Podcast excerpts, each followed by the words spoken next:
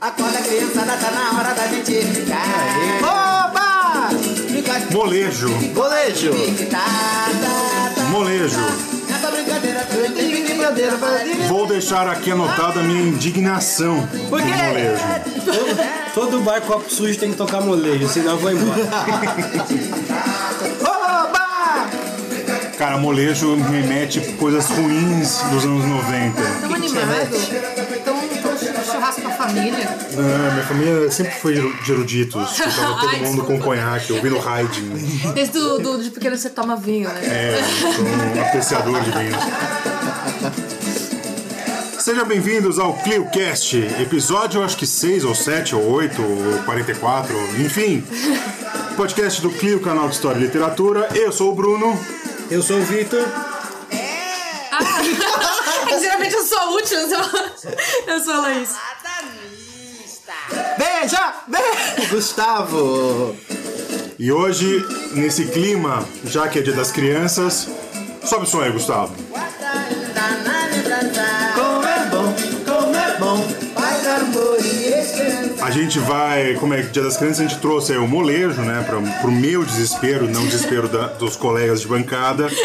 Mas nós vamos já tratar de um assunto meio sério aí. É meio sério o assunto que nós vamos tratar hoje, né? Mais polêmico que Mamilos do Tim Maia. Mais polêmicos do que os mamilos do Tim Maia. Pra você saber que se trata, você tem que acompanhar todos os podcasts nossos. Exatamente, é o universo expandido já. Nós vamos tratar aí, já, já que o clima tá de eleição já passou, ou não É. ainda, né? E nós temos uma- um campo bem solidificado hoje no Brasil e no mundo. A gente vai falar bastante sobre o fascismo, nós vamos identificar o que, que é o fascismo, vamos colocá-lo na, na história, no tempo, no espaço, vamos tratar do fascismo lá na Europa, aqui no Brasil, de forma ampla e geral. Eu acho que vai sair briga, não conosco aqui, que acho que a gente tem uma. Nós fechamos. Acho que quem viu o, o episódio da semana passada viu que nós temos uma certa ideologia, mas acho que vai dar pau nos comentários e é isso que a gente quer. Nós queremos. nós queremos a dialética. Bom. Então, vamos lá? Bora lá! Então vamos lá. Então vamos pro nosso primeiro quadro aqui do canal, que é o canal não, do podcast. Já tô confundindo tudo.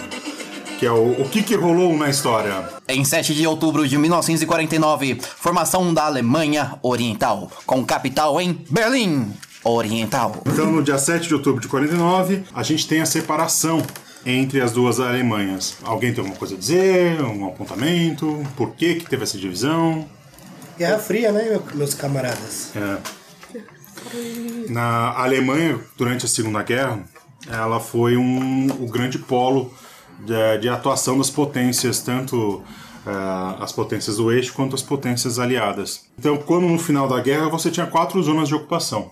Você tinha a zona americana, a zona francesa, a zona britânica, que formaram a Alemanha Ocidental, e a zona de ocupação soviética, que formou o que, que é, o que ficou conhecido como República Democrática da Alemanha. E uma coisa que a gente acaba não notando é que a gente, nós achamos que Berlim é dividida só ali no meio dela, né? Não, Berlim era circulada, era uma, meio que uma ilha capitalista no meio do bloco eh, comunista. E tem uma coisa, os alemães orientais, eles não falavam Berlim Oriental, eles falavam Berlim. Berlim.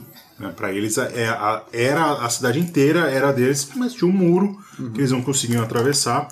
Porque é uma coisa meio. Muita gente pergunta, ah, por que, que eles não atravessavam o muro? Porque eles estão entrando em outro, entrando em outro país, um país inimigo. Né? Você declara uma guerra Pode ser um assim. muro, né? Ah, tem um muro aqui, eu tô com vontade de comprar pão do outro lado, eu vou até lá e começa um conflito. A gente pode falar das arbitrariedades, que é de você construir um muro, de você separar famílias, de você separar uma cidade dessa forma. Mas é- são duas nações, né? É como se, sei lá, tive- tivesse uma divisão aqui no Brasil e Brasília fosse dividida em duas e a capital seria para esses dois países. Você não vai invadir o território do outro. Não.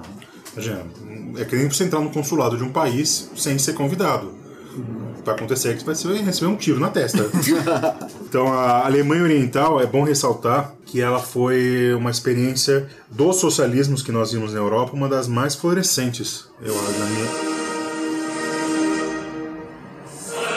Respeito. Ó, esse, se esse país fosse um país sério, isso seria Longe de estar sério. Já estou emocionado. corações brilhando agora aqui no- nos, nos estúdios. chegamos a nos arrepiar aqui. Que, como nós sabemos, essa é internacional.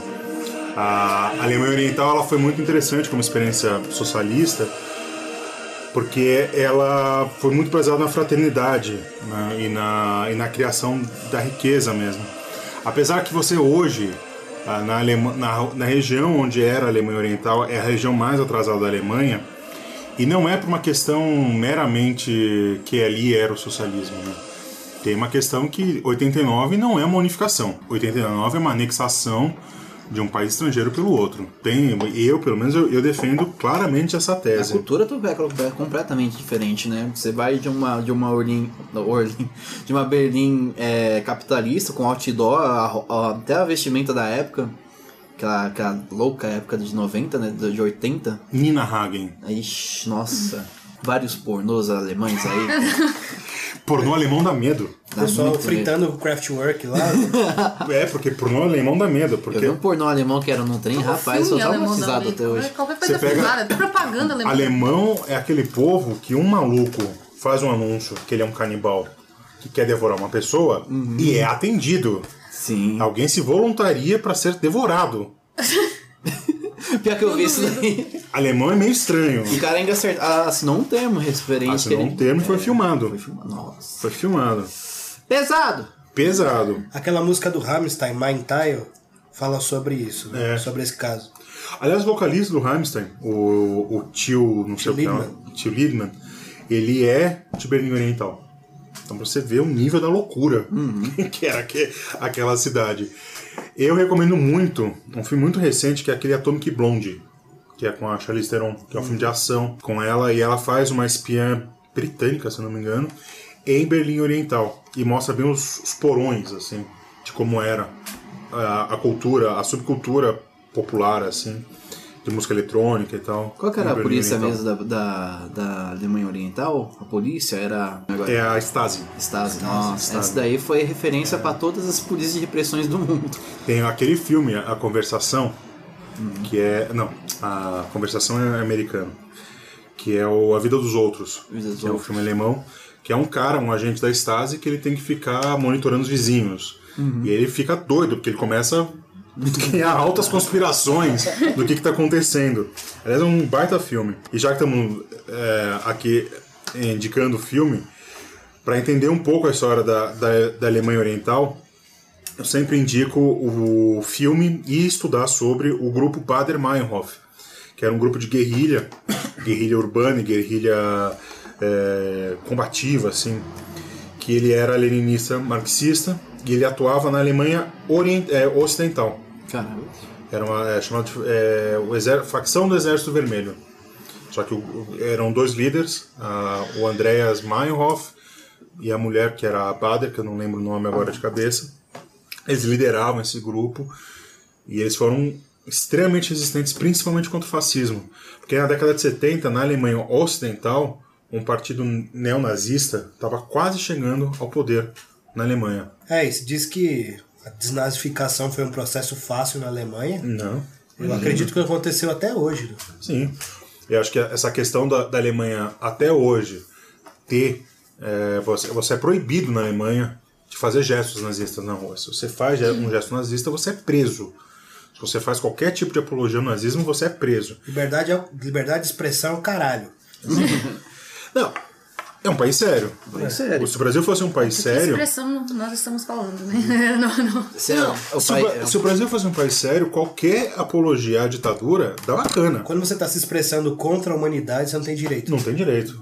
Não tem direito. Quando você, é, Porque se for assim, racismo também é, é direito de expressão. Ninguém fala assim, ah, negro é inferior.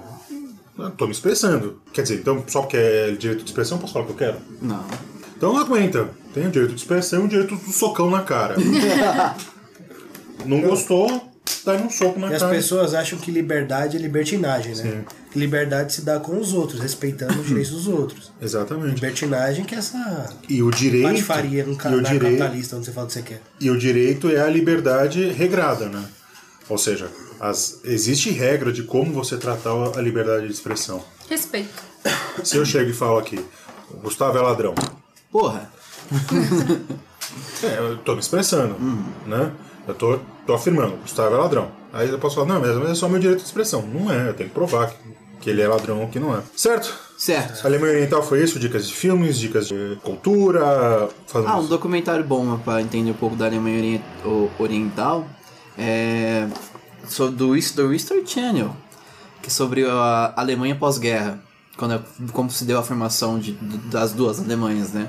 Inclusive o muro de Berlim não era só a- o muro de Berlim, tinha um muro da Alemanha mesmo, né? É, não era bem um muro, mas ex- existia é, uma rota que eles chamam que, que era de divisão da Alemanha. E era totalmente militarizado. E mostra bem como é que a, a Berlim capitalista era suprida, né? Tipo, o pessoal ia de avião. É porque o aeroporto de Berlim, de Berlim, até hoje, ele é muito mais perto da região ocidental do que da região oriental. E é um choque, assim, eu nunca fui para Berlim, mas pelo que falam, que na parte, na parte oriental, os aluguéis são baratíssimos. E você tem, pega uns apartamentões, assim, enormes. Aquela arquitetura soviética, assim, né? De você, no mesmo, que nem o Copan aqui em São Paulo, Sim. Né? Que é uma experiência incrível, Copan. Você tem apartamento de dois andares E e kitnet kitnet. de 20 metros. E foi o Niemeyer que fez. Niemeyer né? fez, né? Niemeyer era socialista. né? Socialista, comunista, até o último, o último suspiro da vida. Foi. Acho que ele e o Vitor são os últimos comunistas do mundo, talvez. Que isso, pô. Bem isso. Não, comunista de verdade mesmo. Comunista de verdade mesmo. Estão acabando. Infelizmente. Infelizmente. ah, sobre a Alemanha Oriental também, eu sempre falo sobre o esporte na Alemanha Oriental. Porque ele servia muito como propaganda. Então, se você pega o desempenho da Alemanha Oriental nos Jogos Olímpicos, eles são incríveis, assim. Porque eles pegavam, assim, até os anos 80, você não podia ser profissional nas Olimpíadas. Então o que fazer? Chegava o fulano lá que era bom em natação. Ah, então você agora é oficial do exército. nunca pegou na arma, nun- nunca fez nenhum treinamento. O cara ficava o dia inteiro nadando, o desempenho do cara, fora o doping, né, coisa toda. Subia e a Alemanha Oriental era quase hegemônica. Ganhava, inclusive, da Alemanha Ocidental. E é interessante vocês ouvirem o podcast do O Som na Torcida, do, do Central 3, sobre a Alemanha Oriental. Que ele fala sobre a questão do futebol e a Alemanha Oriental As duas já jogaram juntos, né? jogaram na Copa de 74, 2 a 1 para a Alemanha Oriental. Né, Nesse podcast eles falam sobre como funcionava a propriedade dos clubes. né? Você tinha clube que era um clube mesmo e outros clubes que eram de organizações de, de, de, de classe, assim. Então você tinha lá o, sei lá, o, lá, o Chemie Halle. Era, era o time de futebol da indústria química da cidade de Halle. Então os operários montavam um time e jogavam. E aí você tinha os times. Geralmente você- era assim mesmo que surgiu os times, É. né? É o Interclasse. É mais ou menos, mais ou menos o Interclasses. Mas foi assim que surgiu o futebol, né? Foi. É Juventus também, né? O futebol ele tem muito a ver com, com o proletariado e com o movimento operário. Se você quiser saber mais, tem texto no blog desse que vos fala sobre isso. Sampar Highway. Era isso, gente? É isso! Passamos a régua? Bora! Então vamos para o nosso segundo quadro, um quadro que já é um dos, um dos queridos. Clássico. Um clássico. Ai, meu Que é o nosso querido mestre dos memes. Mestre dos memes. Opa, cheguei, cheguei aqui, ó, rapaz. É sexta-feira, né? Sexta-feira, vai dar aqui a cantadinha, cantadinha, cantadinha. Cantadinha? Cantadinha. Vai, vai, Deixa eu botar vai. o clima, pode botar o clima? Pode. O clima, ó. Ah, meu Deus. Ah. Meu amor. Deixa eu só te interromper, mano. Você transa com esse tipo de música? Isso parece anúncio dos anos 80 de, de magazine ruim. Prefiro não me. Sabe ter? Porque se você consegue com isso, você é um guerreiro. meu. Você merece o Tocantins inteiro pra você. Gazeta FM. Não faz propaganda. Imagina você no motel e começa a tocar essa música. não existe. Assim, é o teste de fogo da Viagra. É? Olha, ó. Põe essa música pra tocar e dá uma Viagra pro sujeito. Mas Se ele engraçado que tiver merecendo... várias, várias das coisas bregas que vem junto com essa música. Teste cego do Viagra. Isso. Dá o Viagra e põe essa música. Se continuar lá, que deu certo. Vamos então lá, lá. Gustavo. Sexta-feira. Sexta-feira. Feriado. Não é porque esse podcast ele Vai cair, ó. vai cair bem no feriado. Que delícia feriado, né? Gosto muito. Acho que quem não gosta de feriado, né? Ah, é só esses caras aí que votam aí, um certo candidato. Fala aí, fala a su- a sua cantada, a sua piada do dia. Como é que vou jurar? A minha cantada do dia é uma cantada clássica. Laís, Ah, meu Deus do céu. Laís. Prazer, meu nome é José. Mas pode me chamar de Bonnie, por, por quê? porque o fácil eu já estou. Muito bem. Não sei E se você, leitor, o leitor, ouvinte, espectador, sei lá, eu o quê, Internauta. internauta, surfando nas ondas da internet, não sabe quem foi José Bonifácio, busque conhecimento. Pessoal de história só namora pessoal de história porque não consegue. Não, imagina. imagina você chegar em alguém e soltar essa. A pessoa vai ficar olhando pra sua cara e falar, mas quem é você? Quem é você? De que esgoto você Ué. saiu? Mais alguma? Na verdade, eu gostaria de aproveitar o, o momento para recitar um poema. Então, bora lá. Solta o seu poema. Poema do nosso querido Gabriel Pensador. Pensador, você conhece Gabriel Pensador? Grande ga- cabeça pensante. Maresia. É isso. Gabriel Pensador. 2, 3, 4, 5, 6, 7, 8. Tá na hora de voltar no bolos. Ou era a hora de Era voltar no onde eu tô. bônus. Agora que não. co- Calma, continua. O primeiro turno foi osso, mas eu não me canso. Tá na hora de voltar no Fernando. Exatamente. O Brasil me obriga a votar no PT. Não, na boa. Vocês estão de parabéns, viu, eleitores de Bolsonaro. Me, me fazer me voltar, votar no PT é dói na alma, né? E já que falamos de PT, falamos de eleição, vamos pro nosso bloco principal. Bora!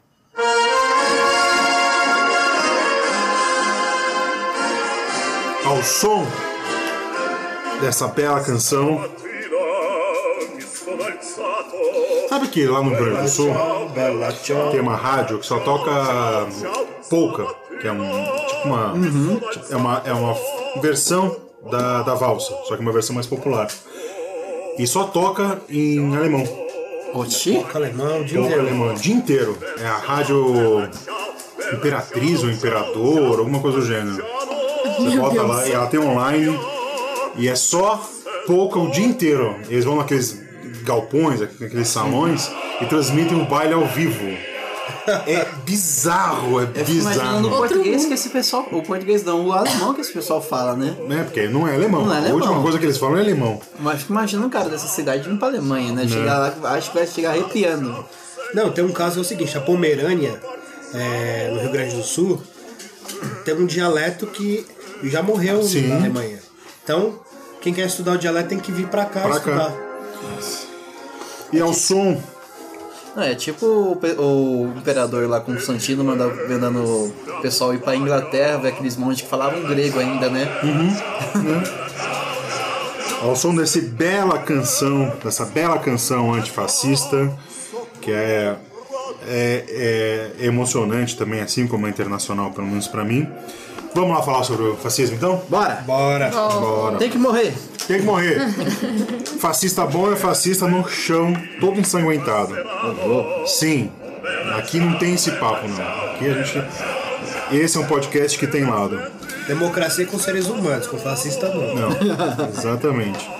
É, Para a gente entender um pouco o fascismo, a gente precisa entender esse período é, do entre guerras. Né? A gente precisa entender o final da Primeira Guerra Mundial e o começo da Segunda Guerra Mundial. Ah, o fascismo ele surge num contexto muito específico do de uma Itália que ela vence a guerra, vence na, na batalha, vence nas, nos acordos, só que não vence na prática. Porque se é prometido um monte de compensações, ah, compensações eh, coloniais na África, uma série de, de benefícios que a, a Itália vai ter e de todas as potências que ganham a Primeira Guerra Mundial, ela é a que menos recebe. Então você surge na Alemanha, assim como surge na, na Alemanha, um espírito de re- de revanchismo. E se coloca ah, o liberalismo, começa a se colocar o liberalismo em, em questionamento. O fascismo ele surge primeiramente como um movimento antiliberal. É, e tem a questão do medo soviético, né? Sim. Em 17, a Primeira Guerra Mundial resvala na Revolução Bolchevique. Talvez se não fosse a guerra, não tivessem feito a revolução. né? É, o, o lema dos bolcheviques, né? Pão, paz e terra. Né? Que é uma coisa que acho que todo mundo deseja na vida. E dos partidos revolucionários, o único que pregava o fim da guerra era o partido bolchevique. Por isso mesmo levou, né? né? Então, o. E ser antiliberal aqui, já vamos antecipar um pouquinho a pauta aqui. Ser antiliberal, meus caros ouvintes e ouvintas, não quer dizer que fascismo seja de esquerda. Pelo amor, Tá errado! pelo amor de Jeová, né? Jeová encarnado vai falar o que disso? Não, mas eu, como representante da direita, os O nosso ouvinte de Fernando. monarquistas, Monarquista. O leitor de Olavo de Carvalho, Não, assistidor, assistidor de Nando Moura, tem que lembrar que nazista, Leitor. Partido Nacional Esqueci a- Socialista. socialista dos trabalhadores. É socialista dos trabalhadores. Alemães. Alemães. Traba socialistas trabalhadores. É PT. É PT. É de esquerda. Isso aí é ciências políticas e sociais puras. Isso aí é, nossa, isso aí é uma hermenêutica sobre o nome do partido que eu vou te contar. É uma. É, É, olha. é muito vídeo do Olavo de Carvalho. Não, isso aí, isso aí eu sempre digo, isso aí é um problema estomacal, é um problema de trato intestinal. O trato intestinal, em vez de estar indo da boca pro cu, ele tá subindo. Inverteu, né? Inverteu a ordem aí. Gente tá passando a boca e O trato intestinal ele tá indo pro cabeça. cérebro e Pra tá cabeça, substituindo. cabeça. E tá substituindo. Cerebreiro. Entendeu? Porque é um absurdo a pessoa falar que, que o nazismo ou o fascismo é de esquerda simplesmente pelo nome. Inclusive, essa aqui é a minha música favorita, Alexandre Le Partisan. Né? O, No- Nossa, a pessoa fala. o canto do partizão. Essa música é linda, mano. É, eu gosto também do Ai Carmela. que é Viva lá, quinta brigada. Vai tocar aí de fundo também. O, esse período entre guerras ele é muito característico também por uma questão de violência. Uma violência não exposta, uma violência não de, de briga direta, mas é aquela coisa. Os soviéticos começam a fazer produção do exército, a Inglaterra também, a Alemanha, que não podia, passa a fazer em 33, quando o, o Partido Socialista, né? Socialista dos trabalhadores. o Partido Nacional Socialista assume o poder, Nacional ainda, olha. é, Nacional Socialista, ele tem uma vertente anti-trotskista, que os Trotskis eram os, os internacionais socialistas. Eles eram anti-Trotsky. né? É, talvez por isso que o Hitler e o Stalin estavam tão bem assim. Talvez seja por conta disso. É, que é esse contexto de violência. O, né, o fascismo ele surge como uma resposta violenta. Ele não surge como uma resposta pacífica e tranquila para os problemas que a, a Itália, especificamente, é, que é onde surge o, o fascismo, tem. Então, o fascismo ele passa a pregar, por exemplo, o fim da luta de classes. Só que esse fim da luta de classes não é como os comunistas achavam. né? Que é o comunismo vai levar a um ponto que a sociedade não vai ter mais classes, e se ela não tem mais classes, ela não precisa, não, não faz mais sentido ter a luta de classes Para o outro lado. vai para o outro lado. Os fascistas eles dividem a, a sociedade eh, não por classe social, né, mas é por classe de trabalho. Então você é sapateiro, você pertence à classe dos sapateiros e a sua, tem a sua posição social lá. Você enxerga os trabalhadores como um conjunto geral e os, de- os detetores dos meios de produção como outros. Você junta como se fosse uma coisa só. O- o- os comunistas fazem isso, os fascistas não. Então, quando você pulveriza essa classe, você não tem mais esse embate. É, e essa, o fascismo surge a reboque da, da crise de 29, né? Sim. Porque você tem um medo soviético, como eu falei, a luta de classes vai se acirrando, tanto pelas questões da Primeira Guerra Mundial e pela miséria que a crise gera. E o fascismo leva como prática com os trabalhadores o corporativismo, né? a tutela dos trabalhadores.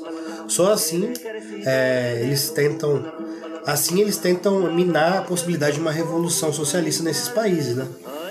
Então melhora as condições dos trabalhadores, faz um sindicato pelego e tal para fazer uma negociação muito extorquida com os trabalhadores. É, mas é, é um, part... é um, um tipo de prática política e ideologia. Já, Ah, antecipando, antecipando, a discussão. Que é, coloca é, na mão dos capitalistas o controle da sociedade, porque eles têm o, o partido, mesmo o partido fascista italiano, se resguardava com os grandes capitalistas, né, que aceitaram o autoritarismo fascista por li- os livrarem do medo soviético. Né? E eu. Você falou alguma coisa? Não, eu rotei.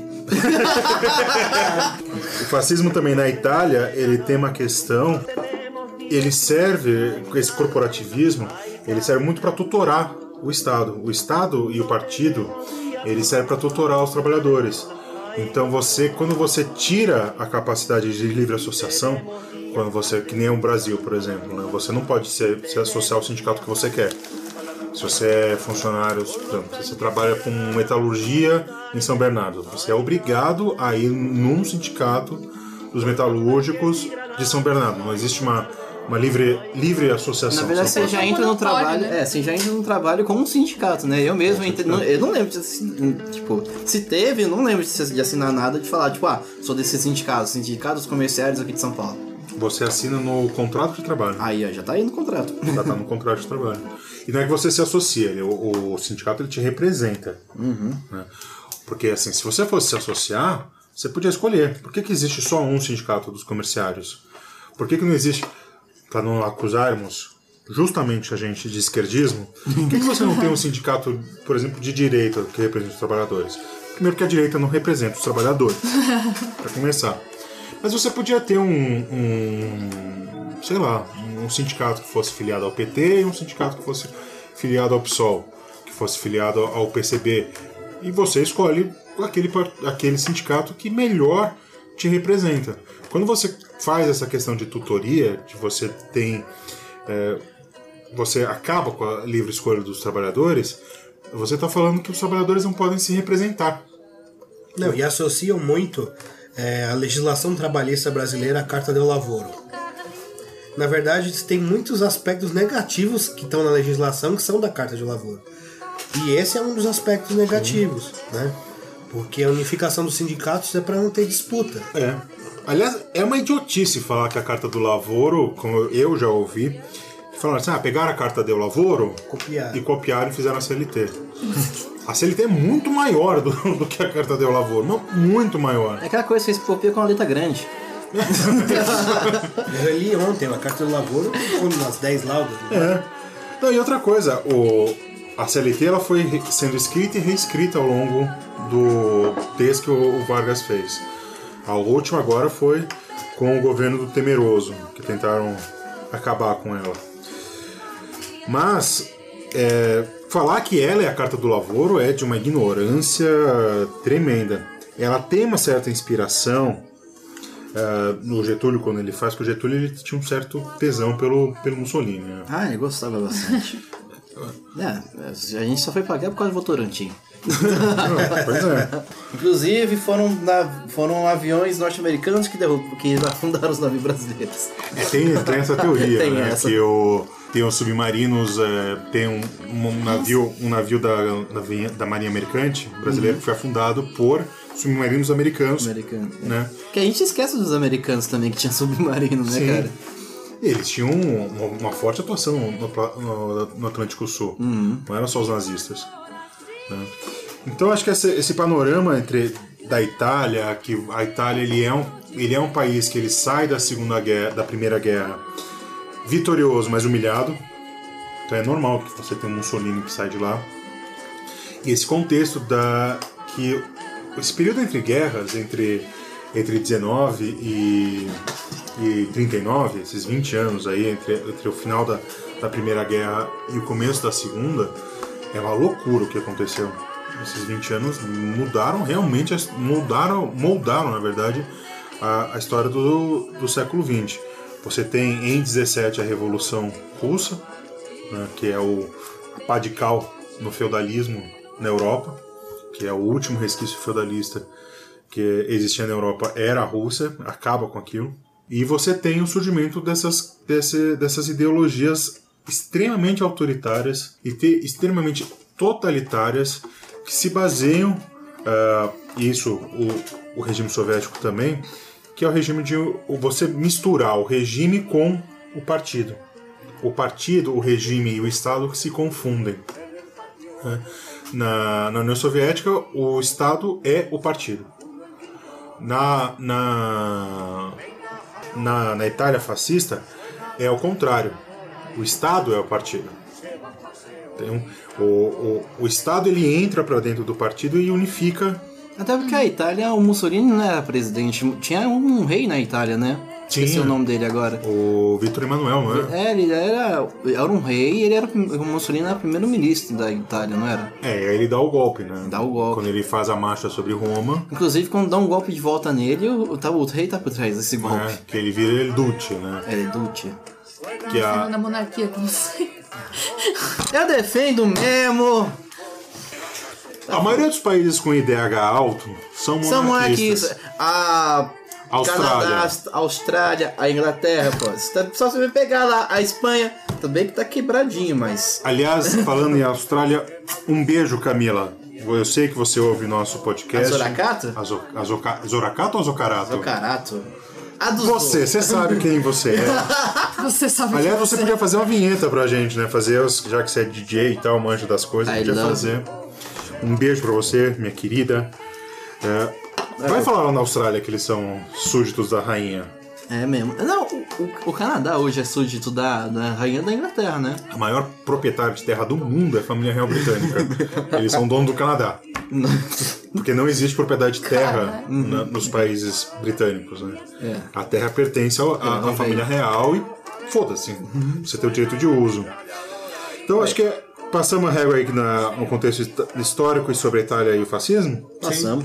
Ah, eu coloquei uma playlist aqui, não passaram. Canções de guerra contra o fascismo. 1936 a 1939. Então, vamos passar agora para um, outro ponto, que é, é, o que, que caracteriza o fascismo? Quais são as principais características do fascismo? É raiva! É raiva. Sim, muita raiva. Né? O fascismo, antes de mais nada, ele é, ele é um, ou uma ideologia ou uma prática, nós já vamos chegar nesse, nesse debate, que ele é baseado na violência. discurso de ódio. É um discurso de O ódio, já vem com, com ela, né? O anti-intelectualismo, né? o Os anti-intelectualismo. intelectuais passam a ser parasitas da sociedade, não trabalhadores. Vai anotando aí, leitor, e depois compara com um certo candidato, que nós não vamos falar o nome, Uma mas não, checklist. mas não é o Fernando Haddad, no segundo turno. Haddad lindo, ele tirou a inspeção veicular. Eu amo ele por causa disso. É foda, né? Você tem um segundo turno, você tem uma eleição municipal entre o Dória e o Haddad e o povo escolheu o Dória. Vai entender. É antipolítica também, né? É. Característica O, do fascismo. o fascismo ele tem uma característica de você. O, você não tem mais partidos, né? O fascismo ele se impõe como um estado de partido único. Onde Uma o. ideologia de tutela da sociedade, né? Como se o Estado fosse uma espécie de pai é, de todos os irmãos que vivem fraternamente na sociedade sem conflitos. Assim até parece fofo. Parece fofo, Parece parece. fofo. E, e vende por ser assim, né? É um faz pai que parecer cuida, mas fofo, bate. Não é. É o pai que espanca? Mas aí é que tá a coisa, porque a, a sociedade ela, ela é feita desses conflitos, desses choques. Porque a gente, a sociedade ela não é simplesmente a soma de todos nós. Se algum sociólogo pode, pode fazer uma definição mais profunda. Mas achar que a sociedade é a soma de todos os indivíduos é de uma ingenuidade pueril. Porque você esquece que, ah, se for assim, o nossa soma aqui de nós quatro, ela equivale à soma da Fiesp que está aqui do lado. e essa soma é igual? Não. Vamos chegar lá no Paulo. Vamos, Você tem interesses, poderes, conflitos que é, separam as pessoas e tem que separar mesmo. Sim. É, a, a, a sociedade ela é feita de conflitos. Então, quando você se apresenta como um partido, uma ideologia, um- uma prática que quer acabar com esses conflitos, na verdade, você quer é, é dominar a sociedade. Esses marxistas sempre falando de luta de classe, não aguento mais. Tem um. Tem um. um um pensador economista, Gabriel. Beverke, que dizia que não existia, não existe a mais-valia, né? que a mais-valia seria justificada através do risco que o capitalista tem ao investir na, na, na, na produção. Ah, tá. O Ou lucro seja, que ele tem depois. a diferença, não- da- a diferença entre a riqueza que você produz e a riqueza que você recebe, que não é, que não é riqueza, na verdade, se fosse riqueza, é outra coisa. Né? Você estaria rico. Você está gerando riqueza. Você, não, na verdade, você vende sua força de trabalho. Essa diferença seria justificada porque o capitalista ele sofre risco quando ele investe. Coitado. E esquece de um detalhe só.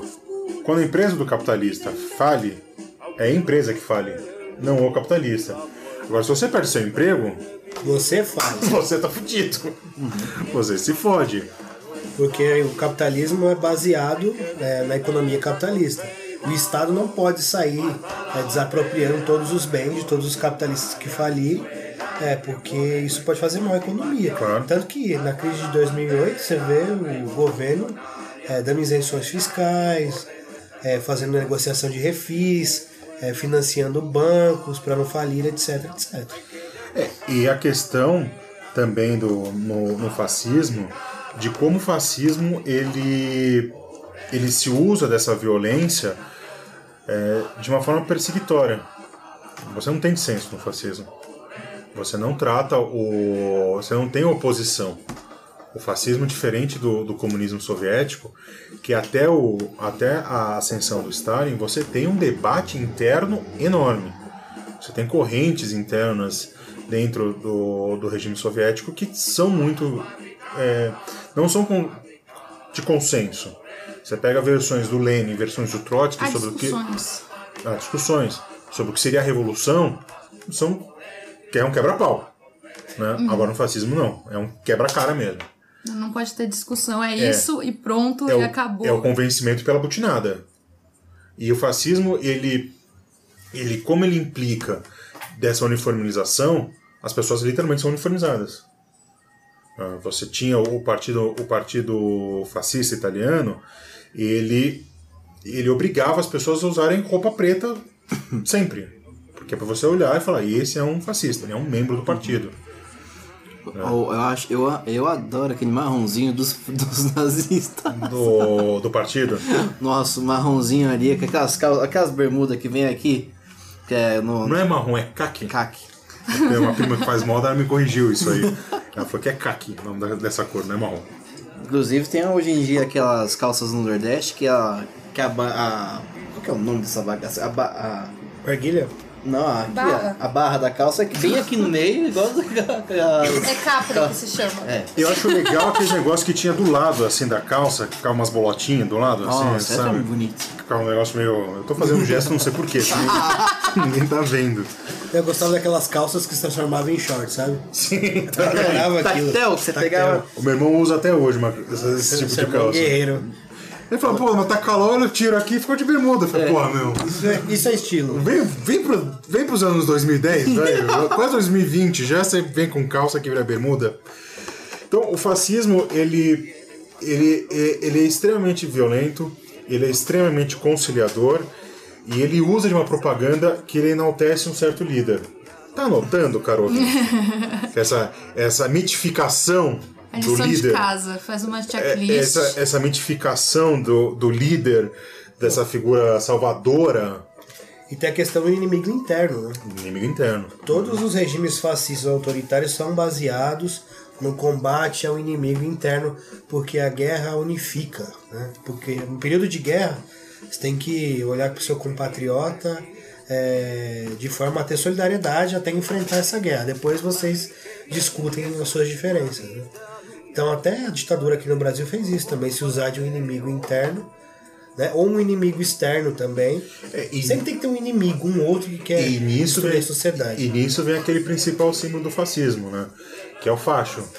Que é, é aquela junção daquelas varetas, que seriam o povo, que su- sustentariam o machado. Machado. né? Que você junta tudo aquilo. É, acho que o inimigo ele causa um medo, né? Então você tem que, tem que fazer o que, ele, o, que o fascismo quer pra se, se, se juntar e pro, pro fascismo defender você de algo também. Exatamente. Exatamente. O, Então, a discussão da segurança pública hoje em dia tá nesse nível, né? Anota aí, Carol ouvinte. a gente já deu muita dica sobre de quem Vamos estamos aplicar uma falando. prova no final, ok. Vamos fazer uma dissertação. Dissertação. Não, vai ser bem simples. Vai ser qual que é o fascista do Brasil? É, é. o que termina com 7 ou o que termina com 3? a legenda. A dica é colostomia.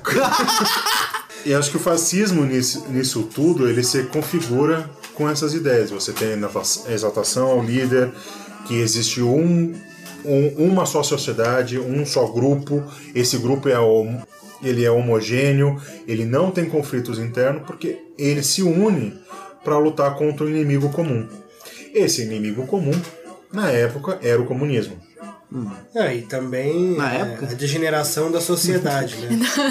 Através do- da homossexualidade, é, dos judeus, Do- das pessoas com deficiência. pessoas com deficiência. Testemunho de Jeová, no caso. Então, testemunhos pode de Jeová. tecnicamente diferente, sabe, dos, do- dos costumes impostos. Cigano. Ciganos. O que o cigano faz além de beber e dançar? Deixa Dançar. o cigano, cara. Porra. Então, esse inimigo eterno, se a gente pegar. Vamos deixar primeiro na Itália aqui.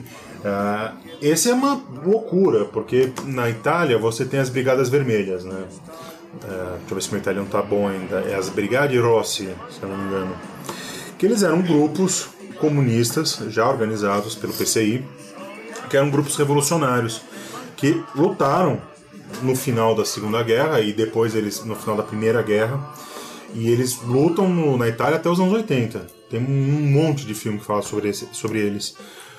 É, você falou sem o sotaque, cara. É, falando nisso, no bexiga. Brigari Rossi. Brigade Rossi. Brigari Rossi. A Brigari- mãozinha da coxinha. Agora eu Brigari entendi o é da... Falando nisso, no Bexiga tem um festival de cinema italiano toda segunda-feira. Ah, é? A gente vai passar a dica pra vocês depois. Olha só. onde? Olha só. Então, a- essa questão da, da Itália do fascismo é, tem. Cara, a Itália, nesse período entre guerras, ela vai convulsionar com isso. O- ela vai ficar cega com, com o fascismo. Da mesma forma que o Hitler fez na, na Alemanha. A ascensão dos- do, do Hitler e do, do Mussolini é muito parecida nesse sentido. Agora, o Mussolini tem algumas características estranhas. Que ele era comunista. Ele era mesmo. Ele era, ele foi um líder, ele foi um líder revolucionário, ele editava jornais comunistas. Só É que tipo o Plínio Salgado, né? Ele tava... Não, o Plínio Salgado não. O o Plínio Salgado, Plínio Salgado... e- Não, o Filinto Miller. tem aquele cara que foi... Do, do atentado ao, ao Vargas, que, o, que ele foi... O jornalista foi atingido. Carlos Lacerda. Carlos Lacerda. Carlos Lacerda tá do lado dos comuns depois. Porra. Não, tem um certo candidato que era do Partido Progressista. E como pelo, se for pela essa lógica, progressismo é coisa de esquerda, não sei o quê. Daciolo pega era no do- Brasil, do tem muita pessoal. gente que vai pros dois lados, né? Corre pros dois lados. Não, Vocês já Daciolo- viram, viram um vídeo que O tem no Aloysio YouTube? Nunes era motorista do Marighella. Marighella. O Aloysio Nunes. Bom, o, o José Serra foi preso no primeiro Congresso Nacional da Uni, em Ibiúna. Ele era presidente da Uni em 68, quando tem o AI-5. José Serra foi o senador responsável por entregar o pré-sal, cara. Impossível isso, né, cara? Eu ainda passava um pano no Serra por dois motivos. Primeiro, ele é palmeirense. palmeirense, assim, histórico. Segundo, ele fez a lei dos genéricos. É, ele é, é uma das grandes, é uma das gr- grandes contribuições que a gente teve em termos de legislação, em termos de E acesso. socialista. Agora, é um crápula. Ele é. É, e também tá, tá com o pé na cova, né? E não vai, hein? E não Esse vai. gosta gente Esse já tá com o pé na gosta, faz um é. tempo já. Quando era menor, você e Paulista, olha, o Paulista o tem. Com todo perdão, mas Paulista tem que se fuder. Aí, Bruno. Sabe por quê? Quando teve a eleição do Haddad, a primeira, quando não, não quando ele foi tentar a reeleição, a primeira, teve a disputa entre o Haddad e o Serra. O Serra perdeu de uma forma cachapante, foi o Haddad. Né?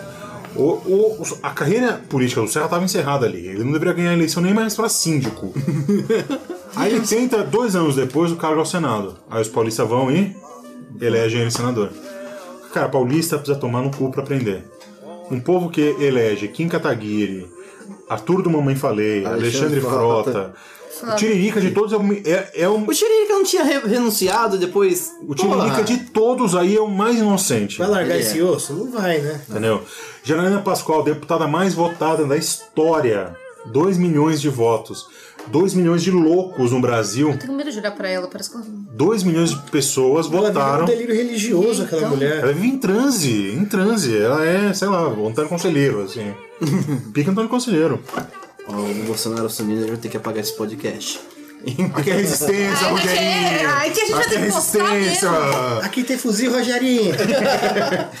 Bom, passar uma régua aí sobre o 47. fascismo, Itália, origens, o que, quais são as características. Vamos para a principal pergunta aqui desse podcast. Vitor, Cadê o Gessé? É a principal pergunta. Tira a mão daí! Gessé tá esse tempo É todo com a mão na do- gente do podcast. e ninguém falou nada. A gente tá gostando, né? É, ô, tá cada vez mais pra trás. Daqui a pouco no rolê cultural a gente vai falar. Tira a mão daí, Gessé. Vitor e, e Laís e, e- e Gustavo, pra vocês, fascismo é uma prática ou uma ideologia? Por que que é a pergunta?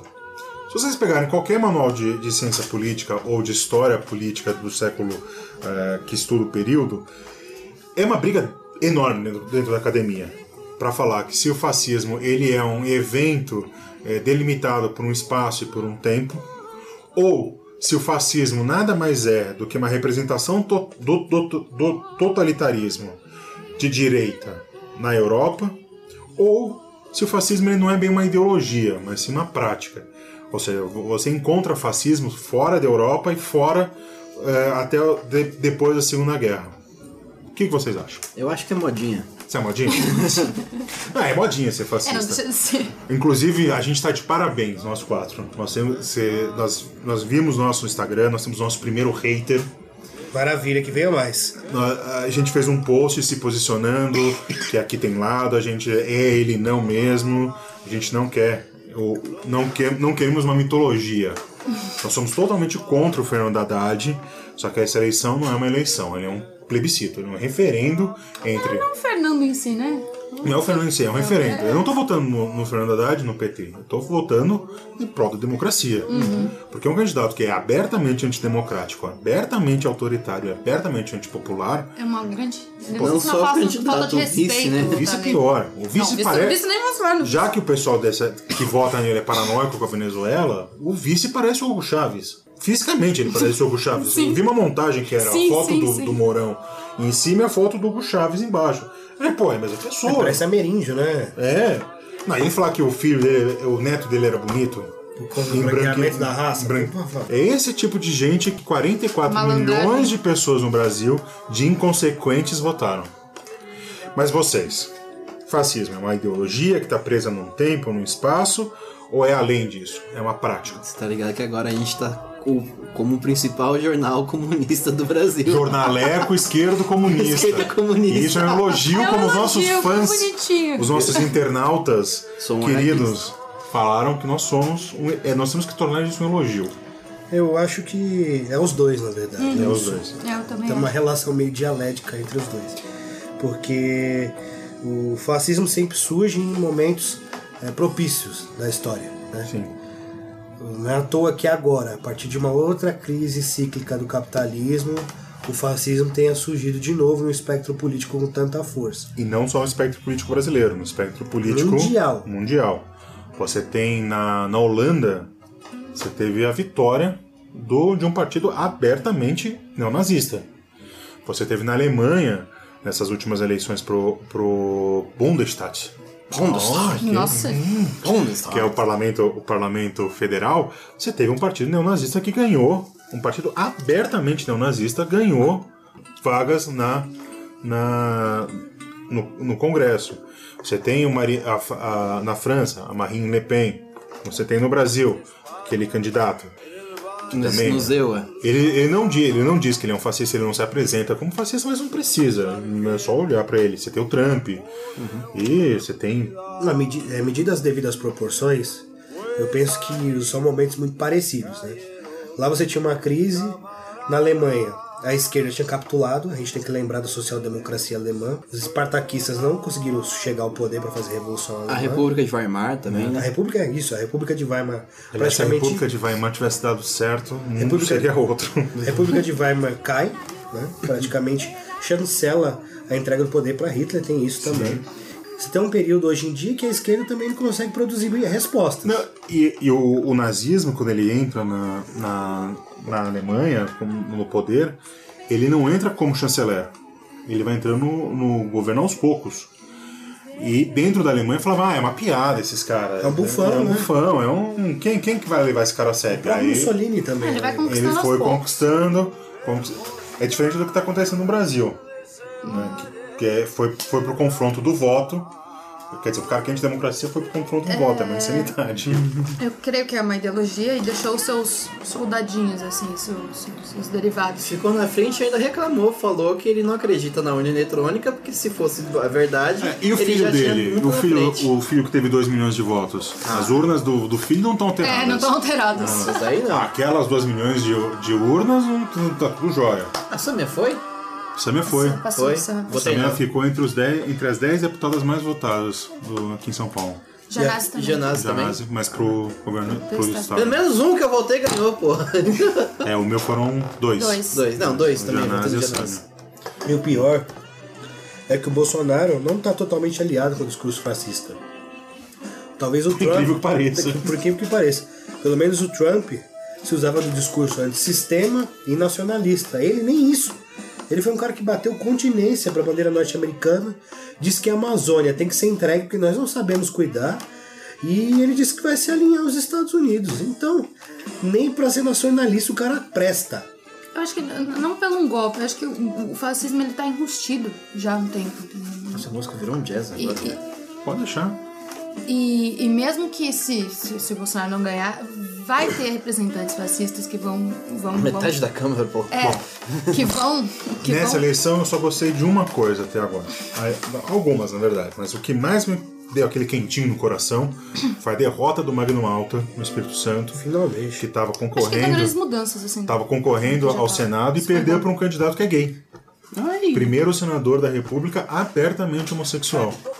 E aqui em São Paulo, apesar da- do lodo, que é o estado de São Paulo, nós estamos de parabéns, porque nós elegemos a primeira mulher negra, Negra trans. para a LESP. Nós estamos Ah, tá. para a Assembleia Legislativa. Nós estamos aqui nós, nisso nós merecemos total aplauso. E para você, Gustavo? Pra mim, é- Fascismo, prática ou ideologia? Ah, deixa eu só fazer uma pergunta, Laís. Medo. Você falou que é ideologia, mas é uma ideologia que ela está presa a um espaço e a um tempo ou é uma ideologia que transcende isso? Acho que transcende. Assim, co- como você, como você diz presa, você fala sempre se remetendo a algo ou Não. que vai, vai não. Os acadêmicos que defendem que o, que o fascismo é uma ideologia, alguns desses acadêmicos eles dizem que o fascismo ele é uma ideologia que está preso à Itália, especificamente à Itália, entre é, 19 e 45. Você acha que o fascismo está preso a isso ou ele transcende? Acho que ele transcende. Porque acho que mesmo se não, não, não tiver essa referência histórica, porque tem muita gente que não tem essa referência histórica, é, ele, ele pode passar pra frente com, com essa ideia. Eu acho que o fascismo é um regime é, social, político, onde o bonapartismo capitalista se manifestou. Bonapartismo determinada- capitalista, para quem não sabe o que é, reouve o último podcast que o Vitor brilhantemente nos explicou o que é. É assim, todos os momentos onde o capital entra em, entra em crise, sempre entra em crise. O capital é o sistema da crise Cíclico. permanente. É. Mas quando ele se aprofunda, né, a- as alternativas à esquerda começam a surgir, a população fica insatisfeita. né? E, e geralmente as pessoas sentem na pele isso, porque vem as me- medidas de austeridade, né, o preço do custo de vida sobe muito. É, não é à toa que nessa eleição o PSOL cresceu muito. Cresceu. A bancada Como do PSOL opção. quase dobrou, se não me engano. Passou de 6 para 11. Não, mas o antipetismo ainda é muito grande. Porque você pensa, o Mas Ciro o PSOL, podia. o PSOL é de PT. É, não, não, não, mas eu digo assim, é, o, a questão, o Ciro podia ser, como, como pessoal, podia ser a grande opção. Mas por ele ser um O pouco aliado... único candidato que não era do antipetismo era o Haddad. Todos os outros candidatos que estavam nessa eleição eram o antipetismo. Agora, você escolher entre uma farta oferta dessa um sujeito como, como aquele, Não, mas eu digo que muita gente ainda achou, pelo fato do Ciro antigamente ter um contato com o PT já era o suficiente pra, pra você O ver Ciro a tamanha, ser- a tamanha raiva das das pessoas. Já era o suficiente pra não votar nele. Tem muita gente que não votou nele por causa disso. E você, Gustavo? Prático ou ideologia? Como eu sou mais a parte da história do Brasil, gostaria de começar aqui. Anauê. Mentira, calma, para. Senão cadeiras vão voar aqui. aqui. Opa, peraí, calma, Vitor. Não, eu acho que assim, mais do que uma prática e uma ideologia, eu acho que também entra a questão da doutrina, né? A, é, a gente, eu vejo. Vai pegar a minha questão religiosa também. É, o, o Espiritismo ele fala que não é uma religião, ele fala que é uma doutrina. Que você tem todas umas práticas e uma ideologia que você tem que seguir. Então eu acho que a partir do momento que o Hitler escre- escreve o Mein, mein Kampf, né? Minha luta.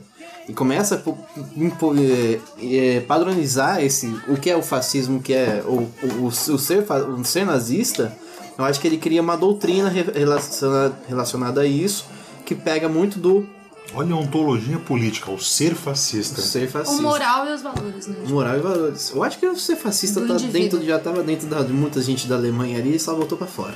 E Isso entra numa outra questão. É. A sua tia que vota no Bolsonaro, vamos supor. Não é dela. Vou pegar um exemplo de uma amiga minha, Dani. Um beijo pra Que você, Dani? Dani. É Dani lá de Porto Alegre, Ah, uma tá. amigona, amiga de anos, anos mesmo.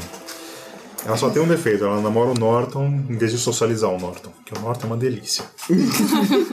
o pai dela votou no, no Bolsonaro, ela ficou em choque, ela ficou em. Sabe, o pai dela é tucano. Eu sei como você se sente.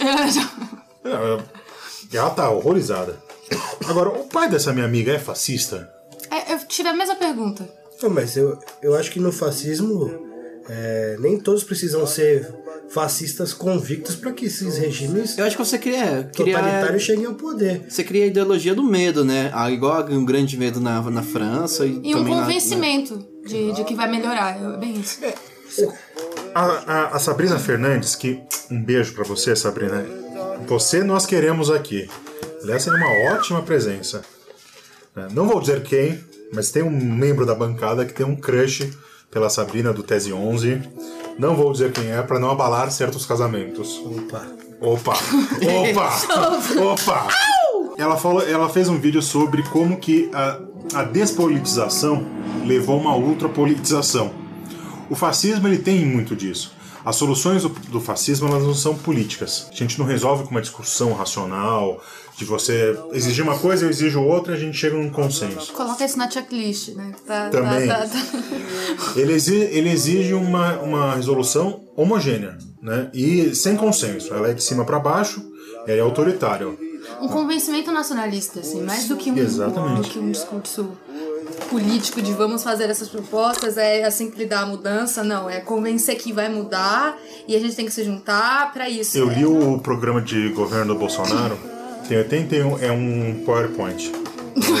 É um PowerPoint mal PowerPoint, feito. Mal feito. Eu que não sei fazer PowerPoints, na faculdade fazia muito melhores do que aquilo, em termos de apresentação gráfica.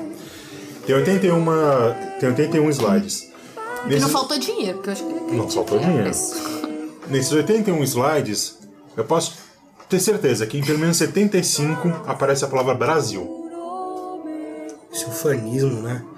sabe? Essa questão da pátria, dos nacionalismos, é sempre Os muito presente. símbolos, né? os símbolos pátrios, eles, senhor, não que o família exército, tradicional brasileira não que o exército, não que o exército é fascista. né? O exército pode ser fascista. Vamos entupir a cadeia de bandidos, né? Como se não tivesse um movimento. O, o Se Gustavo, o encarceramento em massa não fosse uma o realidade. Gustavo mostrou uma imagem aqui pra gente de uma thumbnail de um vídeo que aparece o, o nosso querido Jair com uma frase embaixo: Vamos entupir a cadeia de bandidos. Como, no, se não, no fundo da bandeira do Brasil. como se não houvesse uma política de encarceramento em massa no Brasil. O Brasil é uma das maiores populações carcerárias do mundo. Quarta, A quarta, né? com a maior projeção de aumento agora. É aquela coisa do tropa de elite. Uma hora vai estar todo mundo preso. Tá. Inclusive, se a gente vai ficar preso. Se- É, é o alienista do, do, do, do Machado de Assis, entendeu? O, o- os loucos estão tomando conta do, do manicômio, dessa, desse dessa na- ultranacionalismo que o, que o fascismo tem. E as decisões que elas são sempre homogêneas. Então você, é, você não tem essa política, você não tem. Vamos dialogar. Não, você é de um questão- partido, eu sou de outro, você defende uma coisa, eu defendo outra, e vamos dialogar e vamos pra prática. E aquilo vamos que pra... tá no relatório, naquele livro do Goebbels escreveu, né? Sobre a mentira. Sim. É fazer com que a desinformação seja uma arma política, né? É repetir a Exatamente. mentira até que ela se torne verdade. Porque é, primeiro eles estão preparando o terreno com essas fake news de é, Pablo Vittar, não Vai ser o quê. ministro da educação. Vai ser ministro da educação, vai casar com o Lula, vai fazer o inferno. E sabe que eu achava que ninguém acreditava em fake news? Até hoje. Não, as pessoas realmente acreditam. Mas até hoje, hoje, literalmente, o dia que nós estamos gravando esse podcast. Mandaram num grupo de, de amigos que eu participo uma, um meme, né? De uma, de uma manchete que tá assim: Fernando Haddad vai nomear Maduro como ministro das Relações Exteriores. Meu Deus, mas essa é muito na cara. Uma amiga minha falou: É sério? Aí eu falei: Não, você tá brincando que você acha que isso é de verdade. É a falta de ir atrás também, sabe? Eu mandei um, um vídeo do, do Bolsonaro falando que ele, que ele sempre fala. Não, pra minha tia, ela, por que você não mandou isso antes? Que eu poderia ter mostrado. É, tipo, vai atrás dos candidatos que você vai votar, vê o que eles estão falando. Mas isso é um problema, que o Bruno tava falando, o fascismo não age no campo do racional. Não. É, Age no sentimental. desespero, é sim. o medo, o É o medo, é desespero. o ódio. E começa a dizer que o estilo de vida tradicional das pessoas está sendo ameaçado, É. o que estão fazendo aqui. Que parece que agora todo mundo vai entrar na escola e sai gay. Que é assim que acontece. Você tem uma aula de português, você sai, uau, É. dançando a Anitta. Como se as pessoas também não tivessem sua personalidade, né, gente? Que elas vão ser mudadas assim. Vocês né? viram a entrevista que, ele, que o Bolsonaro deu na, na, no Jornal Nacional? Que ele falou que ninguém. Não, não foi no Jornal Nacional, foi em Vitória. Que ele falou que ninguém quer saber de jovem com juízo crítico. Ah, Olha a ideia de educação que esse cara tem, sabe? Quer dizer, sair um seracéfalo que não pensa, que não critica o mundo, que não entende o mundo, tá ok, tá jóia. Já assistiram Sociedade... Tá ok? É, tá ok. Tá ok. Pa- Pergunta pro Paulo Guedes. Paulo Guedes. Já assistiu é, Sociedade de Poetas Mortos? Sim. Ah, isso é um grande exemplo. Então é, o fascismo, ele, com essa, essa despolitização, ele cai na ultrapolitização de outros campos, principalmente o campo moral. Né? Na Itália, por exemplo, do- no regime do, do Mussolini, eh, era proibido o desquite. né? Porque existe uma diferença entre divórcio e desquite. O, o divórcio ele foi assim, conquistado bem depois. Mas a separação de corpos já existia há muito tempo na sociedade europeia. Ele acaba com isso. Os homossexuais foram perseguidos, quem pensava diferente, por isso que você tem uma perseguição aos artistas, aos intelectuais. Por quê? É o estilo de vida. Um estilo de vida que não é ameaçado, uma paranoia achar que precisa de um dia da- da- do orgulho hétero. Ou que nem tinha um, um deputado distrital que queria fazer a semana da cultura hétero. Quem, quem foi, foi morto por ser hétero? É. Essa é Héteros são mortos aos borbotões, já que estamos falando do Edson. Aos borbotões no Brasil. Só que nenhum hétero é morto por ser, Ser hétero. Amor pro bebê e dirigir, pra levar um tipo. É, nenhum hétero ele leva uma lampadada na cabeça. Eu, é, eu sempre relato isso do, do medo que eu entendi o que é homofobia quando eu não, eu não fui não, não sou não sou LGBT nem nada, mas eu servi de vetor para uma pessoa que era LGBT sentir medo, sentir homofobia. Por quê? Eu estava subindo no elevador aqui do prédio e tem uma moça que ela é trans aqui no prédio. E ela. eh, eu entrei, ela não me conhecia, não sabe quem eu sou, nunca me viu. O que, que ela viu? Um cara alto, Gordão, gordão, corpão, corpãozudo, barbudo. barbudo, uma cara de meio encarado. Essa mulher, ela se encolheu de uma forma no, no elevador que ela foi rezando d- do térreo até, até o sétimo andar, pedindo pelo amor de Deus para chegar logo. E eu fui conversando com ela na, na, na- gente boa assim. Pô, como é que você tá? Tudo bem? O tempo? Essa mulher ficou com medo, mas um medo de mim. Eu falei, gente, não é normal, é porque eu não sou homofóbico, eu não saio batendo nas pessoas. E eu tive uma experiência ontem, que eu tava andando na Paulista, e eu desci uma, uma, uma das, das transversais e tinha um casal homossexual eh, se beijando. Nem todo casal de namorado, né? Beijando aqui, beijando. Eles me viram, eles pararam, eles estavam com medo, porque tava de noite, tava escuro e eu apareci do nada. Eles viram o quê? Essa mesma figura, um homem alto, branco, né, que não, não tem pinta de, de ser gay. Os caras congelaram. E eu falei, gente, na boa, na moral. Continuei, continuei meu caminho. Porque o meu estilo de vida não é ameaçado. Eu tenho um casamento heteronormativo, nuclear. Nuclear, nossa. Nuclear. É radioativo. É nuclear de ter núcleo, Ah, né? É tá. um núcleo só e tal. Não é. Explodiam coisas. Não é um casamento aberto, não é um poliamor, não é nada disso. O E, meu assim, a estilo de vida maioria da população brasileira tem esse tipo de relacionamento. é essa paranoia. É aí é o inimigo. O, o, o, o, o inimigo. O marxismo cultural virou inimigo, o gay virou inimigo, a sexualização, ou nem a sexualização. A cartilha gay! O kit Tem que gay- acabar com o kit gay! Gente, parece que não tem gay. outra coisa por, pra Olha esse existir. livrinho! É tipo, isso não foi aprovado, já faz um tempo. Não foi distribuído nunca, em nenhuma escola pública foi distribuído o livro lá que ele levou no. E ele no- bate na mesma tecla. Mas por E a quê? Ele educação sexual é extremamente necessário nas escolas. Sim, sim. Comparar kit gay com. se Comparando o kit gay com a distribuição de camisinha na sala de aula é um grande avanço. Tem um, um, um padre da internet aí, Padre Paulo, é Padre Paulo, Paulo, Paulo Padre Ricardo. Já vocês conhecem ele? Hum, Bota no YouTube aí, se vocês quiserem rolar de rir, Padre Ricardo. É, que é estilo Daciolo. É tipo, não, é. Ele é, só o Daciolo é doido. Eu só Esse gosto cara- do Padre Marcelo. Acordo 6 horas da manhã do sábado, do domingo pra assistir ele. Você tá doido. Vou lá Ah, na- na- declaração na- dele, ele está, é, com, ele vou- está com coisa. Pego, pego o trem. Fake news. É fake news? É fake, news. Ele já. Ele já falou. Ele próprio gravou um vídeo dizendo que não apoia candidato nenhum. Esse, esse padre Ricardo, ele falou que por haver distribuição de camisinha entre os jovens, cresce a, pe- a pedofilia. Simétrico, no mínimo. É porque Não, a e as criança vai- pessoas ouvem isso e falam, puxa, tem sentido. Não, e, Porque tem- não- e é uma tendência hoje em Não dia. para pra pensar, porque não pensa. E é não uma pensa. tendência hoje em dia de associar pedofilia e homossexualidade que me deixa puto. Não tem nada a ver. Hum. Nada a ver. A síndrome do Michael Jackson. É, que também é outro injustiçado. Nunca se provou nada do, do- de qualquer. Inclusive, depois que ele morreu atrás, voltando. Ou morreu. Inclusive, depois que ele morreu, um monte de gente voltou atrás nas denúncias. É uma, uma, acusa- gente uma ass- acusação muito injusta o que se faz com o, O Michael o Jackson. Michael Jackson. Então, eu- o fascismo nisso, Michael ele se Jackson apresenta socialismo, não? de uma forma violenta, com esse inimigo imaginário. Você, em 2018, achar que o inimigo do Brasil é o comunismo, E é um comunismo ainda que nem. é um comunismo do, do- do- do leninista, do- da Revolução Russa. Não, não é comunismo nenhum, que É ele nem sabe o que, que é como- comunismo. né? Que Vou comunismo. pensar, a Venezuela tá até bom, porque a gente tem uns caças F5. Vou entrar na, na, na seara do, do, nosso, do, do nosso não candidato.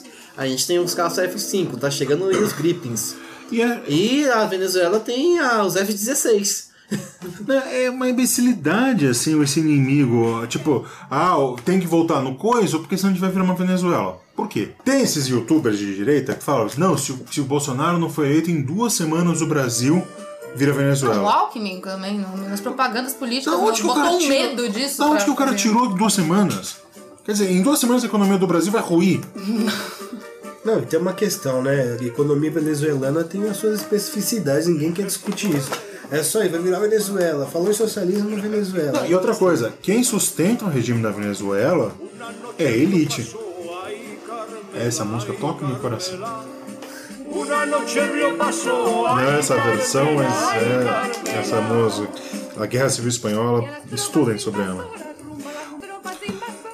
Quem sustenta a Venezuela, quem sustenta o regime, é justamente a elite, que é justamente quem tem acesso à indústria do petróleo. Quem consegue é, ter acesso à indústria do petróleo, aos, aos derivados de petróleo, e são donos de capitais. Não é o, não é o pobre, não é nenhum partido socialista. Quem mantém a Venezuela é justamente a elite, porque faz muito bem para essa elite ter esse clima de desordem, de Não, você vê que não há nenhuma crise social para essa elite. Tem uma elite na Venezuela ainda. Sim. Existem classes sociais. E assim, se a Venezuela seguir o caminho do socialismo um dia, agora eu acho que ela retrocedeu e muito, né? Olha, desculpa, eu acho que falta, talvez falte um pouco mais disso tudo a minha pessoa, mas eu acredito firmemente que quem derrubou a ditadura no Brasil foi a elite. Sim, Perdeu o apoio com, as- com a- o manifesto da família, com as mães batendo panela. Porque tá passando fome. O que, que é mais chocante? Você ter um grupo de guerrilha que é um grupo armado, que é um grupo de luta, ou um bando de mães de família no meio da rua batendo panela porque estão com fome. Não, e você tem o movimento custo de vida, né? É, são mães periféricas que estão se reunindo para requerir saúde pública, né? Que estão ligadas também àquele sindicalismo é, do estilo PT de barganha que surgiu nos anos 80. Tem- é um movimento de massas. Vai fazer o quê? Você vai matar a população inteira? Você matar um guerrilheiro é uma coisa, você matar uma mãe de família é outra bem complicada. Muito Porque assim, as Uma mãe de família de condições, classe média, coisas do gênero. as condições de vida dessas pessoas são tão precárias que elas têm que. Elas não estão pedindo por comunismo, por outro sistema social, elas estão pedindo Elas- pautas da questão econômica, sabe? É luta econômica. Eu preciso é, ter comida na minha panela. É simples, sabe? O que, que você é- vai fazer? E é sempre bom lembrar que, apesar desse a- a- afã é, nacionalista e, e, de, e de despolitização, o fascismo na Itália foi extremamente liberal na economia, que ele, ele desregulou a economia, é, a economia italiana inteira. Era uma parte que o Estado não estava presente, era na, na, na economia. Então há uma relação clara e evidente, pra, pelo menos para mim, entre o liberalismo econômico né, e o fascismo. O fascismo, quando o liberalismo econômico ele não encontra uma, uma resposta democrática, uma- uma- um um embasamento popular, ele cai no fascismo. Sim, aqui no Brasil, eles já sabem, depois dessas experiências populares que nós tivemos, vai ser muito difícil passar um projeto como esse pelas urnas. É muito difícil. Um projeto, um, projeto liberal. liberal né? Porque as pessoas sabem o que é passar fome. As pessoas nos anos 90 diziam que esse país era um inferno de se viver. Ah, países famélicos. como- País dos famélicos. A gente sabe, o PT tem as suas contradições, mas tem avanços magníficos, tirou o país do mapa da fome. Ah, e as inclusive, pessoas. inclusive o Fernando Henrique, que é um, é um crápula pra mim. Eu, eu tenho um ódio, como eu falei, eu era Deu adolescente. seta pra esquerda e virou tudo como pra Eu direita. era, era adolescente nos anos 90, então o, o, o meu inimigo político sempre foi o. sempre foi o, o Fernando Henrique. Mas é inegável que o plano real, ele, com a estabilização da economia, você deu, conseguiu ser a base para o salto que o Lula, o governo, os governos Lula deram. Entendeu? É inegável. Agora, o liberalismo, ah, ele precisa disso. Porque como é, que, como é que você enfia nas pessoas um regime tão desigual como é o capitalismo para as pessoas? Sem mediações nenhuma. Sem mediação nenhuma. É, e é isso que querem fazer aqui. O programa de governo do Bolsonaro com o Paulo Guedes. Paulo Guedes! É o, é o, Paulo Guedes? é o posto Ipiranga. Posto. Ipiranga. Que é, um, que é um economista medíocre, diga-se de passagem. Não, ele até tem um PhD, mas ele nunca fez parte da administração Não. pública, ele nunca escreveu nada que fosse relevante. PHD tem até água. água tem PHD. Até a água tem PhD 7 aí. pô. É bom ressaltar essa relação entre o liberalismo, entre o fascismo e o conservadorismo. Essas três coisas, elas andam lado a lado. E o que, o que ele quer implementar no país é isso: desregulação da economia, abertura total, acabar com programas sociais e explorar, super explorar o trabalho. Porque é uma das pautas é fazer uma nova mudança na CLT. É. Porra, A carteira, verde, ama- a carteira de trabalho é verde e amarela. Imagina você chegar no seu patrão, você vai ser com, o seu patrão lá e resolve me contratar. Aí fala assim, você tem duas opções. Você, tem a, você, você, você pode ter a carteira azul ou a verde e amarela. Aí você fala, não, eu quero a azul. Ele vai falar pra você, foda-se, da verde e amarelo. eu quero a verde e amarela. Se você não quer, tem o, o fulaninho aqui do outro lado da rua quer. Que é comunista. Então, como é que você não faz isso? Saca? Então, o Bolsonaro é isso, ele é, ele é o atraso. é um atraso. atraso ele E outra é... coisa, não tem como tirar o 13 terceiro, porque o 13 terceiro, ele é uma um acerto de contas do que daquilo que você vai receber durante o ano. É. Tem uma conta toda certinha lá pro É por semanas. Porque É, você por trabalha cinco semanas e ganha por quatro. Uhum. Quer dizer, tem uma semana aí que se você tira o fundo de garantia, o décimo terceiro, É. você trabalha de graça. Isso. E aí? Pra onde vai esse dinheiro? Quem que trabalha de graça? Nem relógio trabalha de graça, que você precisa dar corda nele. Entendeu? E já Esse que... é o, o projeto é esse, precarização total do trabalho, fazer com que os trabalhadores trabalhem debaixo do chicote, é, com a mídia. E até, até esse projeto. Esse é o cara que quer controlar a mídia de fato. né? Sim. Ah, eu entendo, o cara que é a favor da censura, e vai falar que é, é a favor da livre expressão. Que livre expressão é essa, então? Mediada? Não, você dele. vê que até os oligopólios midiáticos estão apoiando outros candidatos. Porque eles viram que, porra, tutela outra vez, isso vai atrapalhar. Aliás, a Globo fez campanha aberta pro Alckmin nessa eleição. Não, fez. Abertamente ela fez campanha pro Alckmin. Uma coisa indecorosa chega a ser. Porque, porra, a tutela dos meios de comunicação, isso vai atrapalhar os objetivos empresariais da mídia comercial. Inclusive, e agora? A Globo. Ah, vai ser o Haddad ou o Bolsonaro? Já é o Haddad. Já é o Haddad. Vê o que a, a Miriam Leitão falou hoje ou ontem na- no Jornal da Manhã. Ela desceu o pau no, no, no Bolsonaro. E a Miriam Leitão é tipo a porta-voz da Globo. Quando a Globo. Ela e o Alexandre Garcia, que é outro fascistoide maluco. Era porta-voz da ditadura. né, Esse. Ah, e ela desceu o cacete. É um voto que a Globo tá dando não pró é, Fernando Haddad ou pró PT, mas contra o Bolsonaro. É, porque é um voto de medo, né? É. Porque o- pelo menos o Donald Trump era um pouco mais consciente nos Estados Sim. Unidos. O Bolsonaro é inconsistente. Esse cara, quando for pro governo, se ele for eleito, ele vai ser uma marionete. Porque ele não sabe nada de porra nenhuma. Ele não sabe nada de Ele já nada. é a marionete. Não, já, ele não já sabe- sabe. que ele não. Tudo que ele fala é muito. Ele, ele é, tem- ele é uma figura. Ele é um figurão. É figurão, é, é o bufão. Ele. E outra, vamos parar de levar na brincadeira. Não é brincadeira. O que ele faz não é pra ser irreverente. Se tivesse oportunidade, É. faria na prática. E mesmo se é uma brincadeira, não tem graça. A gente Não tem que tem. combater. Não tem. Você falar que um quilombola não serve nem pra procriar, e essa fala, ele não tá rindo, ele tá sério. Diz que não vai ter um Falar que isso é fake terras news. demarcadas. Porque tem gente que fala que isso é fake news, mas tá saindo da boca dele. Tá saindo. É essa questão, que mexe com o emocional. Você mostra pra pessoa e ela não tá tendo mais é, racionalidade, ela não tá analisando o Ela nem escuta mais, ela não vou escutar isso. É, só, não só vou pra Mas você sabe por que quê? o É, PT. o Bolsonaro é um espelho. Porque você tem metade da população no Brasil que é antipopular, antidemocrática, anticomunista, Ignorante. ignorante, racista, homofóbica, misógina. Você tem essa, você tem essas pessoas se enxergam naquilo e tem um candidato para chamar de seu. Aí fode tudo.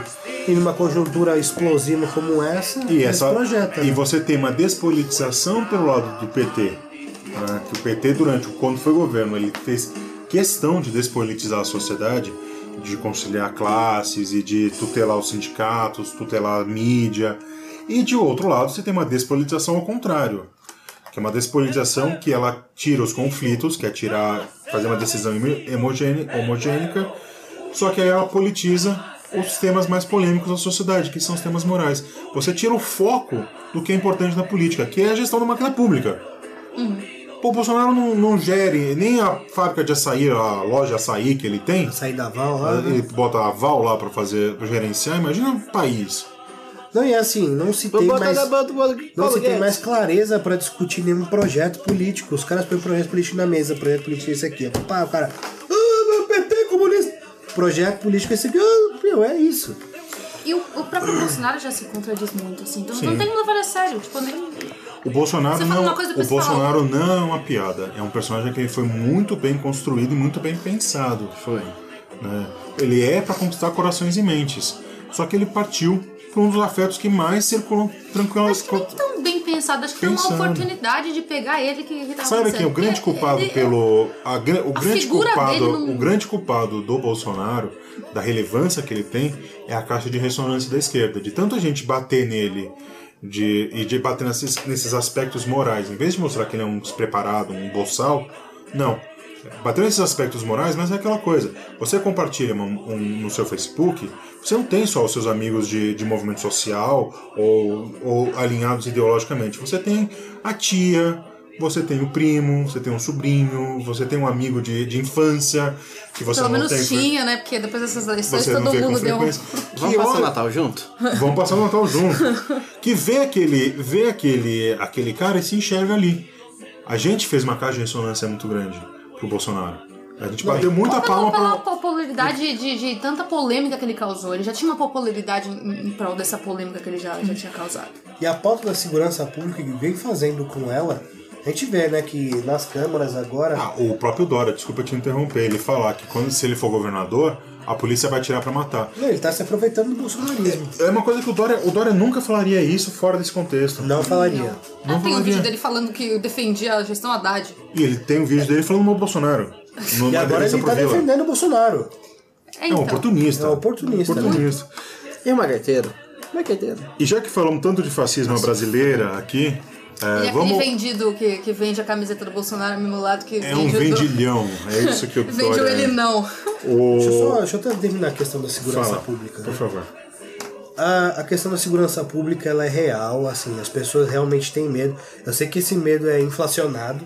A gente sabe que Pela mídia. você tem as no- notícias populares estão sangrando aí, que é um outro ranço da ditadura, né? Um dos ranços da ditadura que ficou esse tipo de jornalismo. E a gente sabe, é o medo, todo mundo tem medo, ninguém passa. é, ninguém passa impune, né? todo mundo tem medo do, da crise social que a gente está vivendo. Porque realmente a pobreza e tudo isso que a gente fala degenera as pessoas. né? O cara é pobre, é criado num lado desestruturado, não tem recursos, não vai se colocar numa sociedade hipercompetitiva como essa. Então, o campo da, da, bandidi, da bandidagem é um subemprego para ele. Muitas vezes, essa revolta individual faz com que ele vá para a bandidagem. E ele vai atacar qualquer um, não interessa, não, não tem alvo. Né? Então, por isso, a gente fica é, realmente sente medo. Mas quando a gente não racionaliza o que está se passando, né, se transforma num discurso de extermínio social, de, de higiene, de limpeza. E é esse discurso que vem me assustando mais, né? Porque aqui você tem é, milhões de pessoas no desemprego, milhões de pessoas subempregadas, vivendo em condições extremamente Degradentes. degradantes, sabe? Que estão sendo degeneradas pelas condições de vida em que vivem. Assim, a juventude que tem escola precarizada, sucateada, não tem espaço de lazer, muitas vezes tem família estruturada. Assim, a bandidagem cresce por inú- é, inúmeros fatores. E o cara que vai dar uma solução rápida para isso, né? E fala, ó, a gente vai matar quem sair da linha. E a população que tá morrendo de medo, que se usa desse sentimento, tá morrendo de medo, tá em desespero, abraça, É, né? porque esse negócio da violência. Se você chegar pra uma pessoa que vive em, uma- em áreas que são, que são violentas e falar assim pra ele, não, a solução é, é que daqui a 20 anos, quando essas pessoas tiverem educação, tiverem saúde, tiverem oportunidade de trabalho, geração de riqueza, elas não vão entrar pro, não vão entrar pro crime. Tá, mas e o, e o teu conhecido que morreu ontem? O que, que você faz? E, a violen e, o medo que você tem de andar na rua com o celular, o que, que você faz? E aí que esse discurso cresce, que é a resposta imediatista. Você falar assim, tem que matar bandido.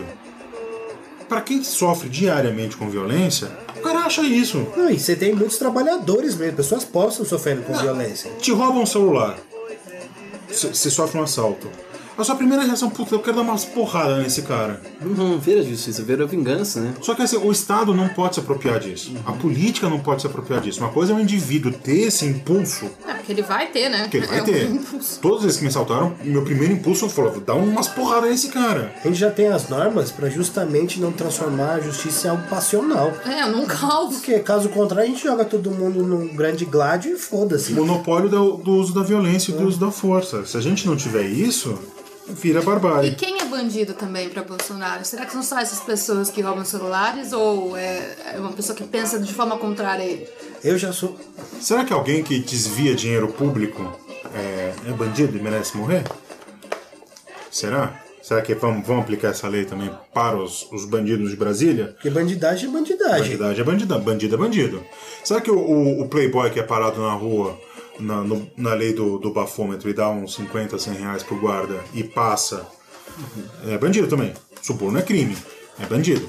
Será que esse cara vai, ser, vai, vai pra vala também? O cara que emite uma nota fiscal com valor sub- inferior ao, valor, ao real valor da mercadoria. Quem sonega imposto de renda, como um certo candidato aí falou que tem que sonegar imposto de renda mesmo. Também não é crime? Aí é, bandido, aí é outro bandido. Então a gente sabe que esse bandido que tem que ser exterminado tem classe, cor, tem sexualidade definida, né? E tem é, idade. Porque assim, quem morre no Brasil violentamente. Aí o hino da Alemanha Oriental. O, nome desse hino é da, Das Ruínas Nós Surgiremos. É lindo é, a letra. Se a Alemanha fosse um país sério, Esse seria o hino da Alemanha, não Na Copa da Rússia, eles cantaram o internacional, tá? E o hino da União Soviética que estabeleceu lá nos anos 70. Porque os russos são morais. Belos e Moraes. Belos e morais. Falamos bastante de fascismo aqui no Brasil, na eleição de agora. Vamos dar uns passinhos para trás. O- Eu acho que no Brasil tem dois grandes fenômenos fascistas. Um é abertamente fascista, que é o integralismo, que é aquele movimento que surge nos anos, nos anos 20 aqui no Brasil, capitaneados principalmente pelo Filinto Miller e pelo Plínio Salgado. Plínio Salgado Plínio Salgado. que eles tinham aquele símbolo da, da soma, né? É. Que é Sigma. Sigma. Né? Anauê. que é extremamente ufanista, e você tem outro personagem que é um pau danado pra decidir se ele era fascista ou não, que é o Getúlio Vargas. Tio GG. O Getúlio, na verdade, se aproveitou dos integralistas, né? Sim. Ele Até pegou e tem um deixou puxo depois, né? Ele faz a intentona. Primeiro ele faz a intentona comunista, ele cria, ele se aproveita da intentona comunista. E o mesmo plano Cohen, que era o plano de, de revolução dos comunistas e tal, existia, existia um, um plano desse para os integralistas. Que olha a leitura genial do, do Getúlio. Ele viu que tinha dois, gran, dois grandes campos polarizados, os integralistas e os comunistas. Eu vou, vou, vou me apoiar desses dois para me apresentar como anti esses dois. Né? Quem que se apresenta como- anti-establishment nessa eleição, querido leitor, querido ouvinte? Né? A gente sabe quem é. Quem, quem que se apresenta? Então, aí ele vai e dá o golpe de, de Estado de 34, que é o Estado Novo? Não, O Estado Novo é de 37. 37. 34 é a Constituinte. Constituinte é em Que é a 37. Igreja ele dá- democraticamente Que é a. Constituinte que os paulistas ganharam Não, após a ele Revolução é 32. Democraticamente eleito só depois. Só depois, né? Só depois.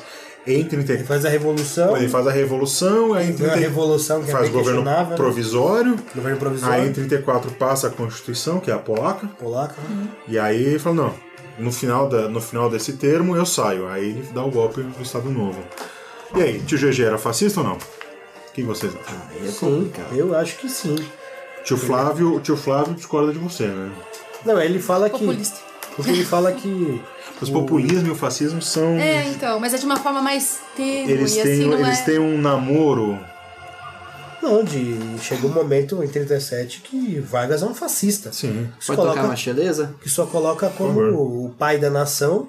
E os trabalhadores tem que ver, os discursos deles são todos assim. Porque se a gente pegar todo, todo o corolário de ideias que a gente falou sobre o, o- o fascismo, de você é, conciliação, nem conciliação, você não ter conflitos na, na sociedade, entre as classes. Isso ele fez. A CLT, os aumentos de salário. Uma tentar achar uma unificação, né? Brasileira. Ele tem ele, que ele joga dos dois lados, né? Ele fala assim, não, eu vou dar pro, pros trabalhadores a CLT, só que a CLT não favorece em nada os trabalhadores em alguns aspectos. Tem um, tem um livro muito bom para discutir chamado A Legalização da Classe Operária, que discute como é, os direitos dos trabalhadores estando dentro do direito fazem com que. Peraí. Discute como os direitos dos trabalhadores estando no direito, nos ritos, faz com que a classe trabalhadora seja desmobilizada para a revolução. Exatamente. Exatamente. Então é- Como diz o, o candidato, cumpre-se, cumpra-se a CLT. Então, então, se a CLT está lá, os seus direitos são lá, por que, que eu vou lutar por mais direitos? Ou por que, que eu vou me mobilizar pra, para ir atrás de direitos? se encaixa, tem um corporativismo. Os sindicatos são todos dominados por pelegos. E você tem um ministério que é tem um ministério que coordena essa relação entre sindicatos é, dos trabalhadores, patronais, e você tem que ter a mediação do governo para ser algo decidido. Então, É, o líder- os líderes dos sindicatos estavam a favor, tipo, do Getúlio. Eles Não é eram uma grande, um favor. grande. O, o Estado Novo, ele indicava os, os Então, líderes eles eram representantes de Getúlio no, é. no sindicato. Eu sempre achei o Getúlio Pra um ter um fascista. controle. Porque se você tem Sempre controle do achei o- sindicato. O, o Getúlio um fascista e continua achando. Não, acho que pessoas não- foram torturadas É. na ditadura do Estado Novo. Leiam o Memórias do Cárcere do Carceriano Ramos. Lindo livro. É assim, é de chorar. É um livro que é, é, é de chorar. Parece a Casa dos Mortos, Dostoiévski. Né? É, E, e esse fascismo não, não assumido é, é o pior que tem, porque meio que chega como. Assim, é difícil Eu comparar isso como agora, mas assim, é- é, ele vem trazendo a figura do, de trazer o, o bom, o, o bem E, e, e, e não, sabe? Ele controla, assim. Mas o, o Getúlio, eu acho que ele não se declarava abertamente fascista porque ele foi muito inteligente. Ele percebeu que, tava, que a Europa estava à beira, à beira de um conflito e ele percebeu os, os campos que estavam polarizados. De um lado, as democracias liberais e o campo soviético, e do outro, as, ah, os regimes fascistas, ou nazi-fascistas, para trazer o nazismo junto. Mas, E outra, eu- os grandes, dois grandes parceiros comerciais do Brasil é a Alemanha e os Estados Unidos na época. A Alemanha com todo. Até a questão do poderio militar, os, os canhões lá, do, os, Ah, o uniforme brasileiro é muito parecido com o uniforme do alemão naquela época, tanto que a gente teve que pegar os uniformes do, dos americanos. É, tanto que foi- solda- é. soldado brasileiro morto pelos, pelos americanos por conta disso. Porque, ah, é alemão. É. e a aproximação do Brasil sempre foi muito grande, assim, com os povos germânicos, né? Mas é, ou ele escolhia esse grande parceiro comercial e industrial também, que é a Alemanha, tanto em questão da siderúrgica, a gente não tinha siderúrgica aqui de Votorantim naquela época. E é sempre bom lembrar que a gente, a gente acha o fascismo e o nazismo coisas deploráveis porque a Alemanha perdeu a guerra. Se a Alemanha ah, ganha a guerra, a gente estaria, a gente estaria ao contrário. A gente achar que o absurdo é não ser fascista. Será? Tem uma série que Será? discute isso. Tem, Eu esqueci o nome agora, mas depois eu posso procurar e você põe nas indicações. põe. Né, que eles criam um futuro distópico onde o, o eixo ganhou, né? Tem um filme que é assim, que o, o eixo ganha a, a Segunda Guerra, eles conseguem fazer uma manobra lá e ganham. E o Hitler vira uma espécie de santo. Vamos pra. O, Não, eu tinha pensado de que se o Bolsonaro assumir, é, ser um fascismo assim sutil, não, não um cara de dar um golpe, mas digo é exatamente essa, esse, esse, esse fascismo de forma sutil, assim, de que é e não é, Eu ficar dos dois Eu lados. acho que a gente vai ter um regime. Se ele mostrar as true colors dele, a verdadeira face dele, nós vamos ter um regime autoritário legalizado. A gente vai ter, dentro da lei, recrudescimentos autoritários, mas ele não vai dar um golpe de colocar tanque na rua. É. Não. Porque ele não é louco de fazer Exatamente. isso. Não vai porque ele perde apoio internacional. Ele pede apoio internacional e pede apoio dentro do Brasil. É por isso que eu tô falando, assim, não, não que seja que nem Getúlio, mas tem uma, um- uma- algo parecido, assim, de querer o- os dois lados ali, ficar... É, o Bolsonaro ele está se apresentando como um cara conciliador de classes.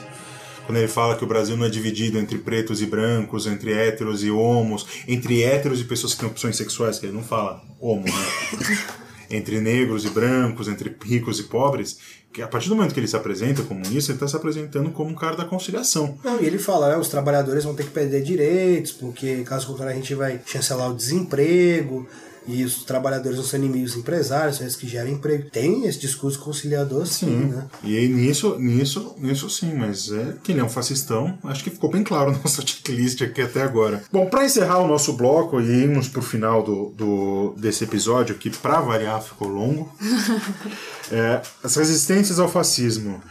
Tanto lá atrás quanto hoje. Acho que a principal resistência ao fascismo na, nos anos 30 e nos anos 40 é, foi o comunismo foram as forças comunistas, é, não só em termos de partido, mas em termos de brigadas populares, em termos de, de botar a banda na rua. Não, falar assim, aqui não. Aqui não. Aqui não é bagunça. Posso colocar uma música que eu considero de resistência? Pode, por favor.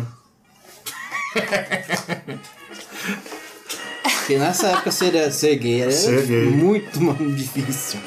Tem um filme do Robert De Niro. Robert De Niro? Ele tá Não, doente, não é isso? Al Pacino. Al Pacino? que ele é um policial é, nova-iorquino que ele se infiltra no, na subcultura gay de Nova York no final dos anos 70 porque tem um psicopata que tá matando gays. Esse filme é fudido de bom, chama Parceiros à Noite. Parceiros, né? É do caralho esse Tem filme. aquele filme Filadélfia também, né? Que o, o Tom Hanks. Tom, Tom Hanks, né? Tom Hanks, ele é um advogado gay, né? Drogado gay que tem AIDS. Tem né? AIDS. Aí Filme tem- triste. Porra! Isso é bem triste. Resistências ao fascismo a gente tem lá no- nos anos 30 e nos anos 40, principalmente os comunistas. Você tem aquela aliança. Aliança Nacional Libertadora, né? Aqui no Brasil, sim, né? Que é a INR. INR. que o principal nome é o Prestes, né? Que ele, ele Da junta Praia Vermelha também, não? A, a academia né, da Praia Vermelha, Era, era da Praia Vermelha, eu acho que é. que é aquela dos tenentes. É, dos tenentes. Então aqui no Brasil essa ANL ela foi muito muito potente como resistência a- a- ao crescimento do fascismo. O Caio Prado Júnior era uma liderança lá dentro. enorme. Né? O Caio Prado, se tivesse vivo, a gente gostaria muito que ele estivesse aqui. Inclusive para explicar o, a formação do, do Brasil contemporâneo, que o livro difícil. Eu demorei uns dois anos para ler a formação do Brasil contemporâneo. Que aquela parte que fica falando de boizinho pra cá, boizinho pra lá no começo, eu fiquei que nem a Laís agora, Até hoje eu não saí de bocejando. lá.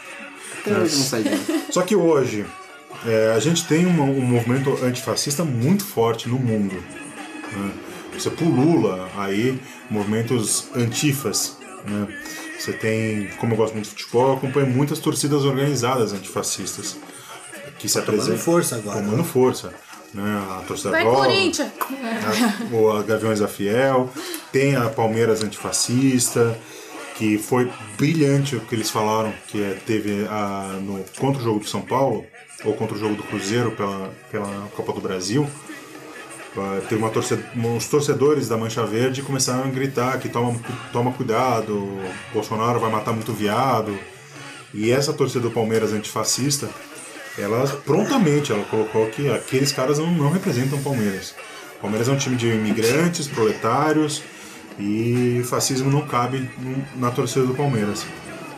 Não só isso, você tem um movimento urbano organizado de você é, se opor ao fascismo, de, e inclusive não só de forma ideológica, porque o fascismo, o fascista ele é um cara violento.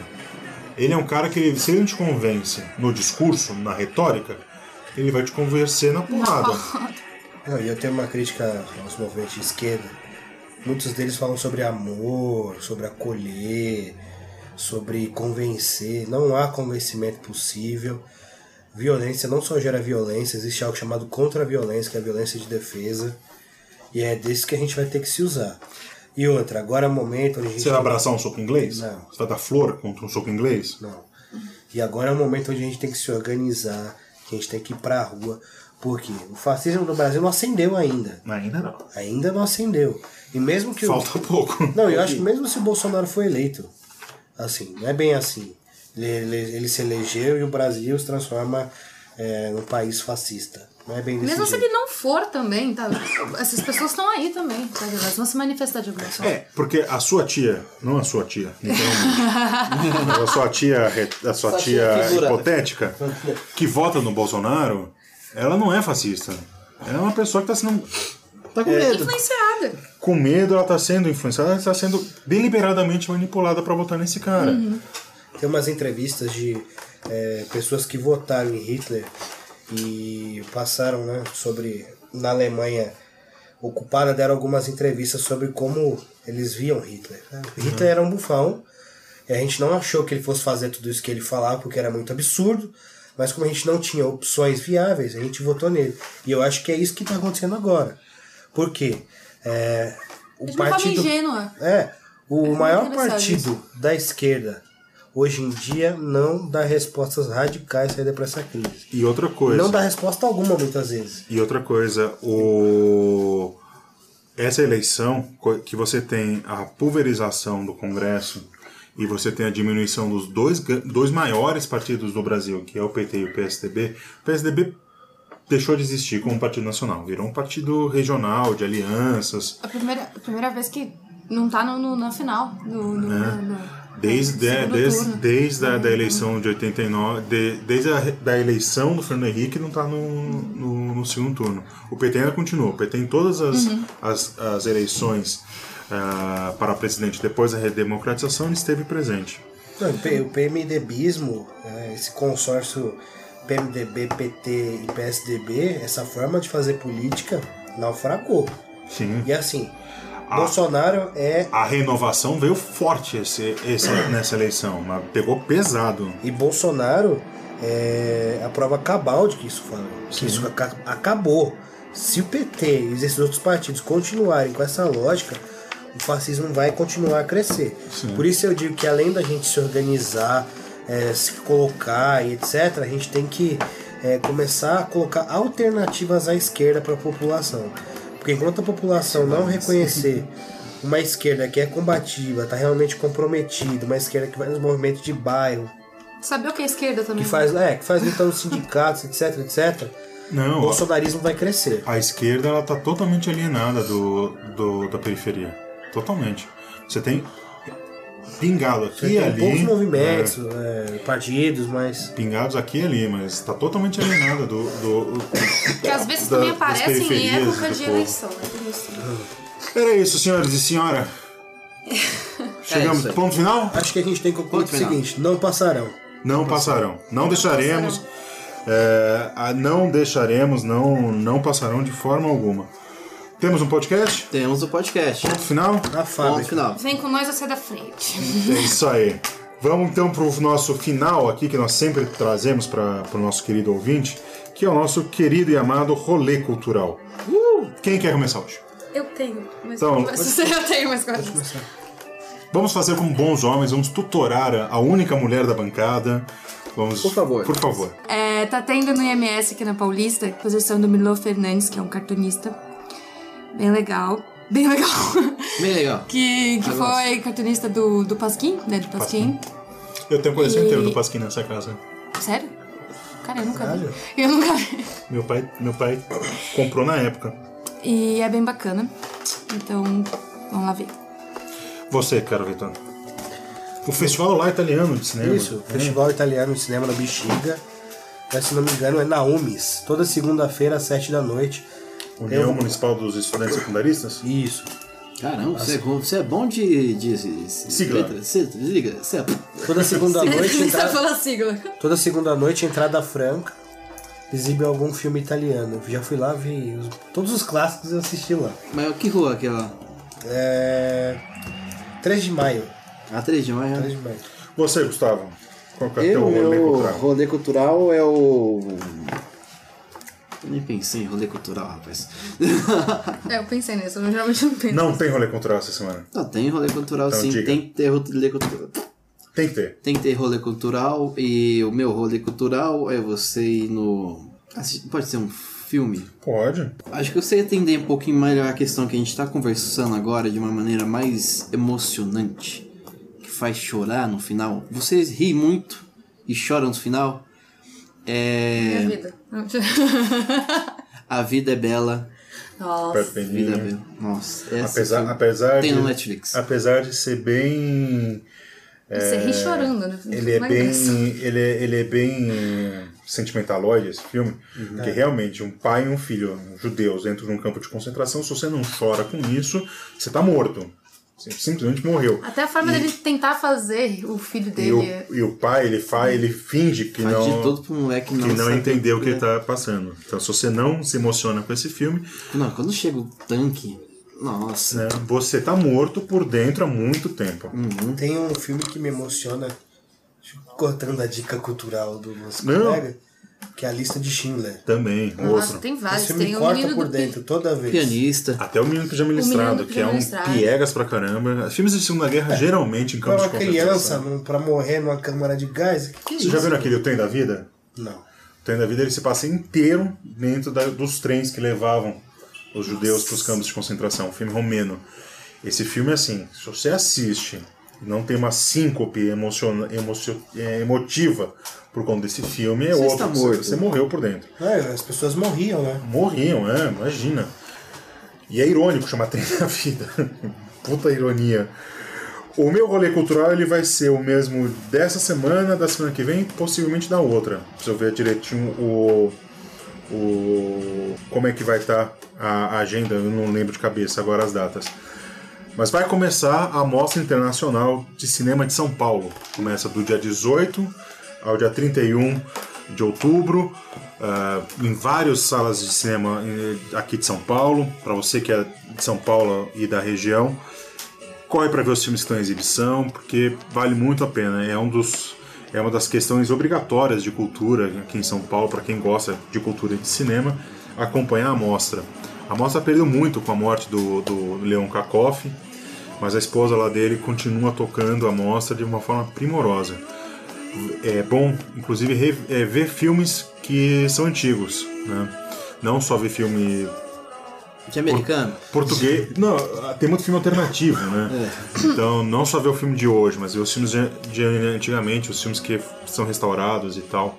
Todo ano eles pegam um, um classicão desses e, e chamam uma atenção. Teve um ano, por exemplo, eles pegaram Metrópolis e colocaram pra tocar no auditório Ibirapuera com orquestra. Caralho. Foi muito foda essa exibição. Então, acho que era isso. É, tem uma coisa pra falar. Leva a criançada aí no Dia das Crianças, nos museus, inclusive no, no Parque da Independência, pra conhecer o museu. Vai que ele Museu, cai, de, né? Museu de Zoologia da, da, da USP, que é do lado do Museu Paulista. Que ele pega fogo e você. Tá, ele reabriu e ele está de graça. Então, se você tem filho, filha, sobrinho, sobrinho, primo, prima, conhecido, é professor e quer despertar curiosidade na criança, bota lá na frente de um, de um esqueleto de dinossauro como tem lá. Eu duvido que não vai despertar interesse por ciência. Era isso. Era isso. Senhoras e senhores, temos um podcast. Temos podcast. Temos. Mensagem final é que não passarão. Não aqui, Jamais. não, não com essa vigilância. Fica Ele a nossa não. oração aqui. Qual a oração? Aqui a oração. A oração. Espero que a gente tenha conseguido passar um pouco de informação e um pouco de um debate mais aprofundado sobre o que é o fascismo, para a gente não ficar repetindo o senso comum e ter juízo crítico lá no dia 28. Explica qual é a dialética do fascismo. Eu? É. Assim do nada? Sim, do nada? Posso fazer É a aqui? nossa dialética do fascismo. A nossa? Não, a gente tá num campo totalmente oposto ao fascismo. É, Busque né? conhecimento. Eu vou colocar o seguinte: a dialética do fascismo é a seguinte: é o asfalto de maneira contrária. Ah, sim. É uma relação dialética entre a cara do fascista e o asfalto. Claro. É a reação, reação dialética São forças contrárias em atrito. Em atrito, é, tem que fazer isso mesmo. Ou a boca e o meio-fio. É uma ótima. É, uma, É um ótimo choque é político. um ótimo choque político. Choque de cultura. Era isso. Temos um podcast. Temos podcast. E o resto é vida que segue.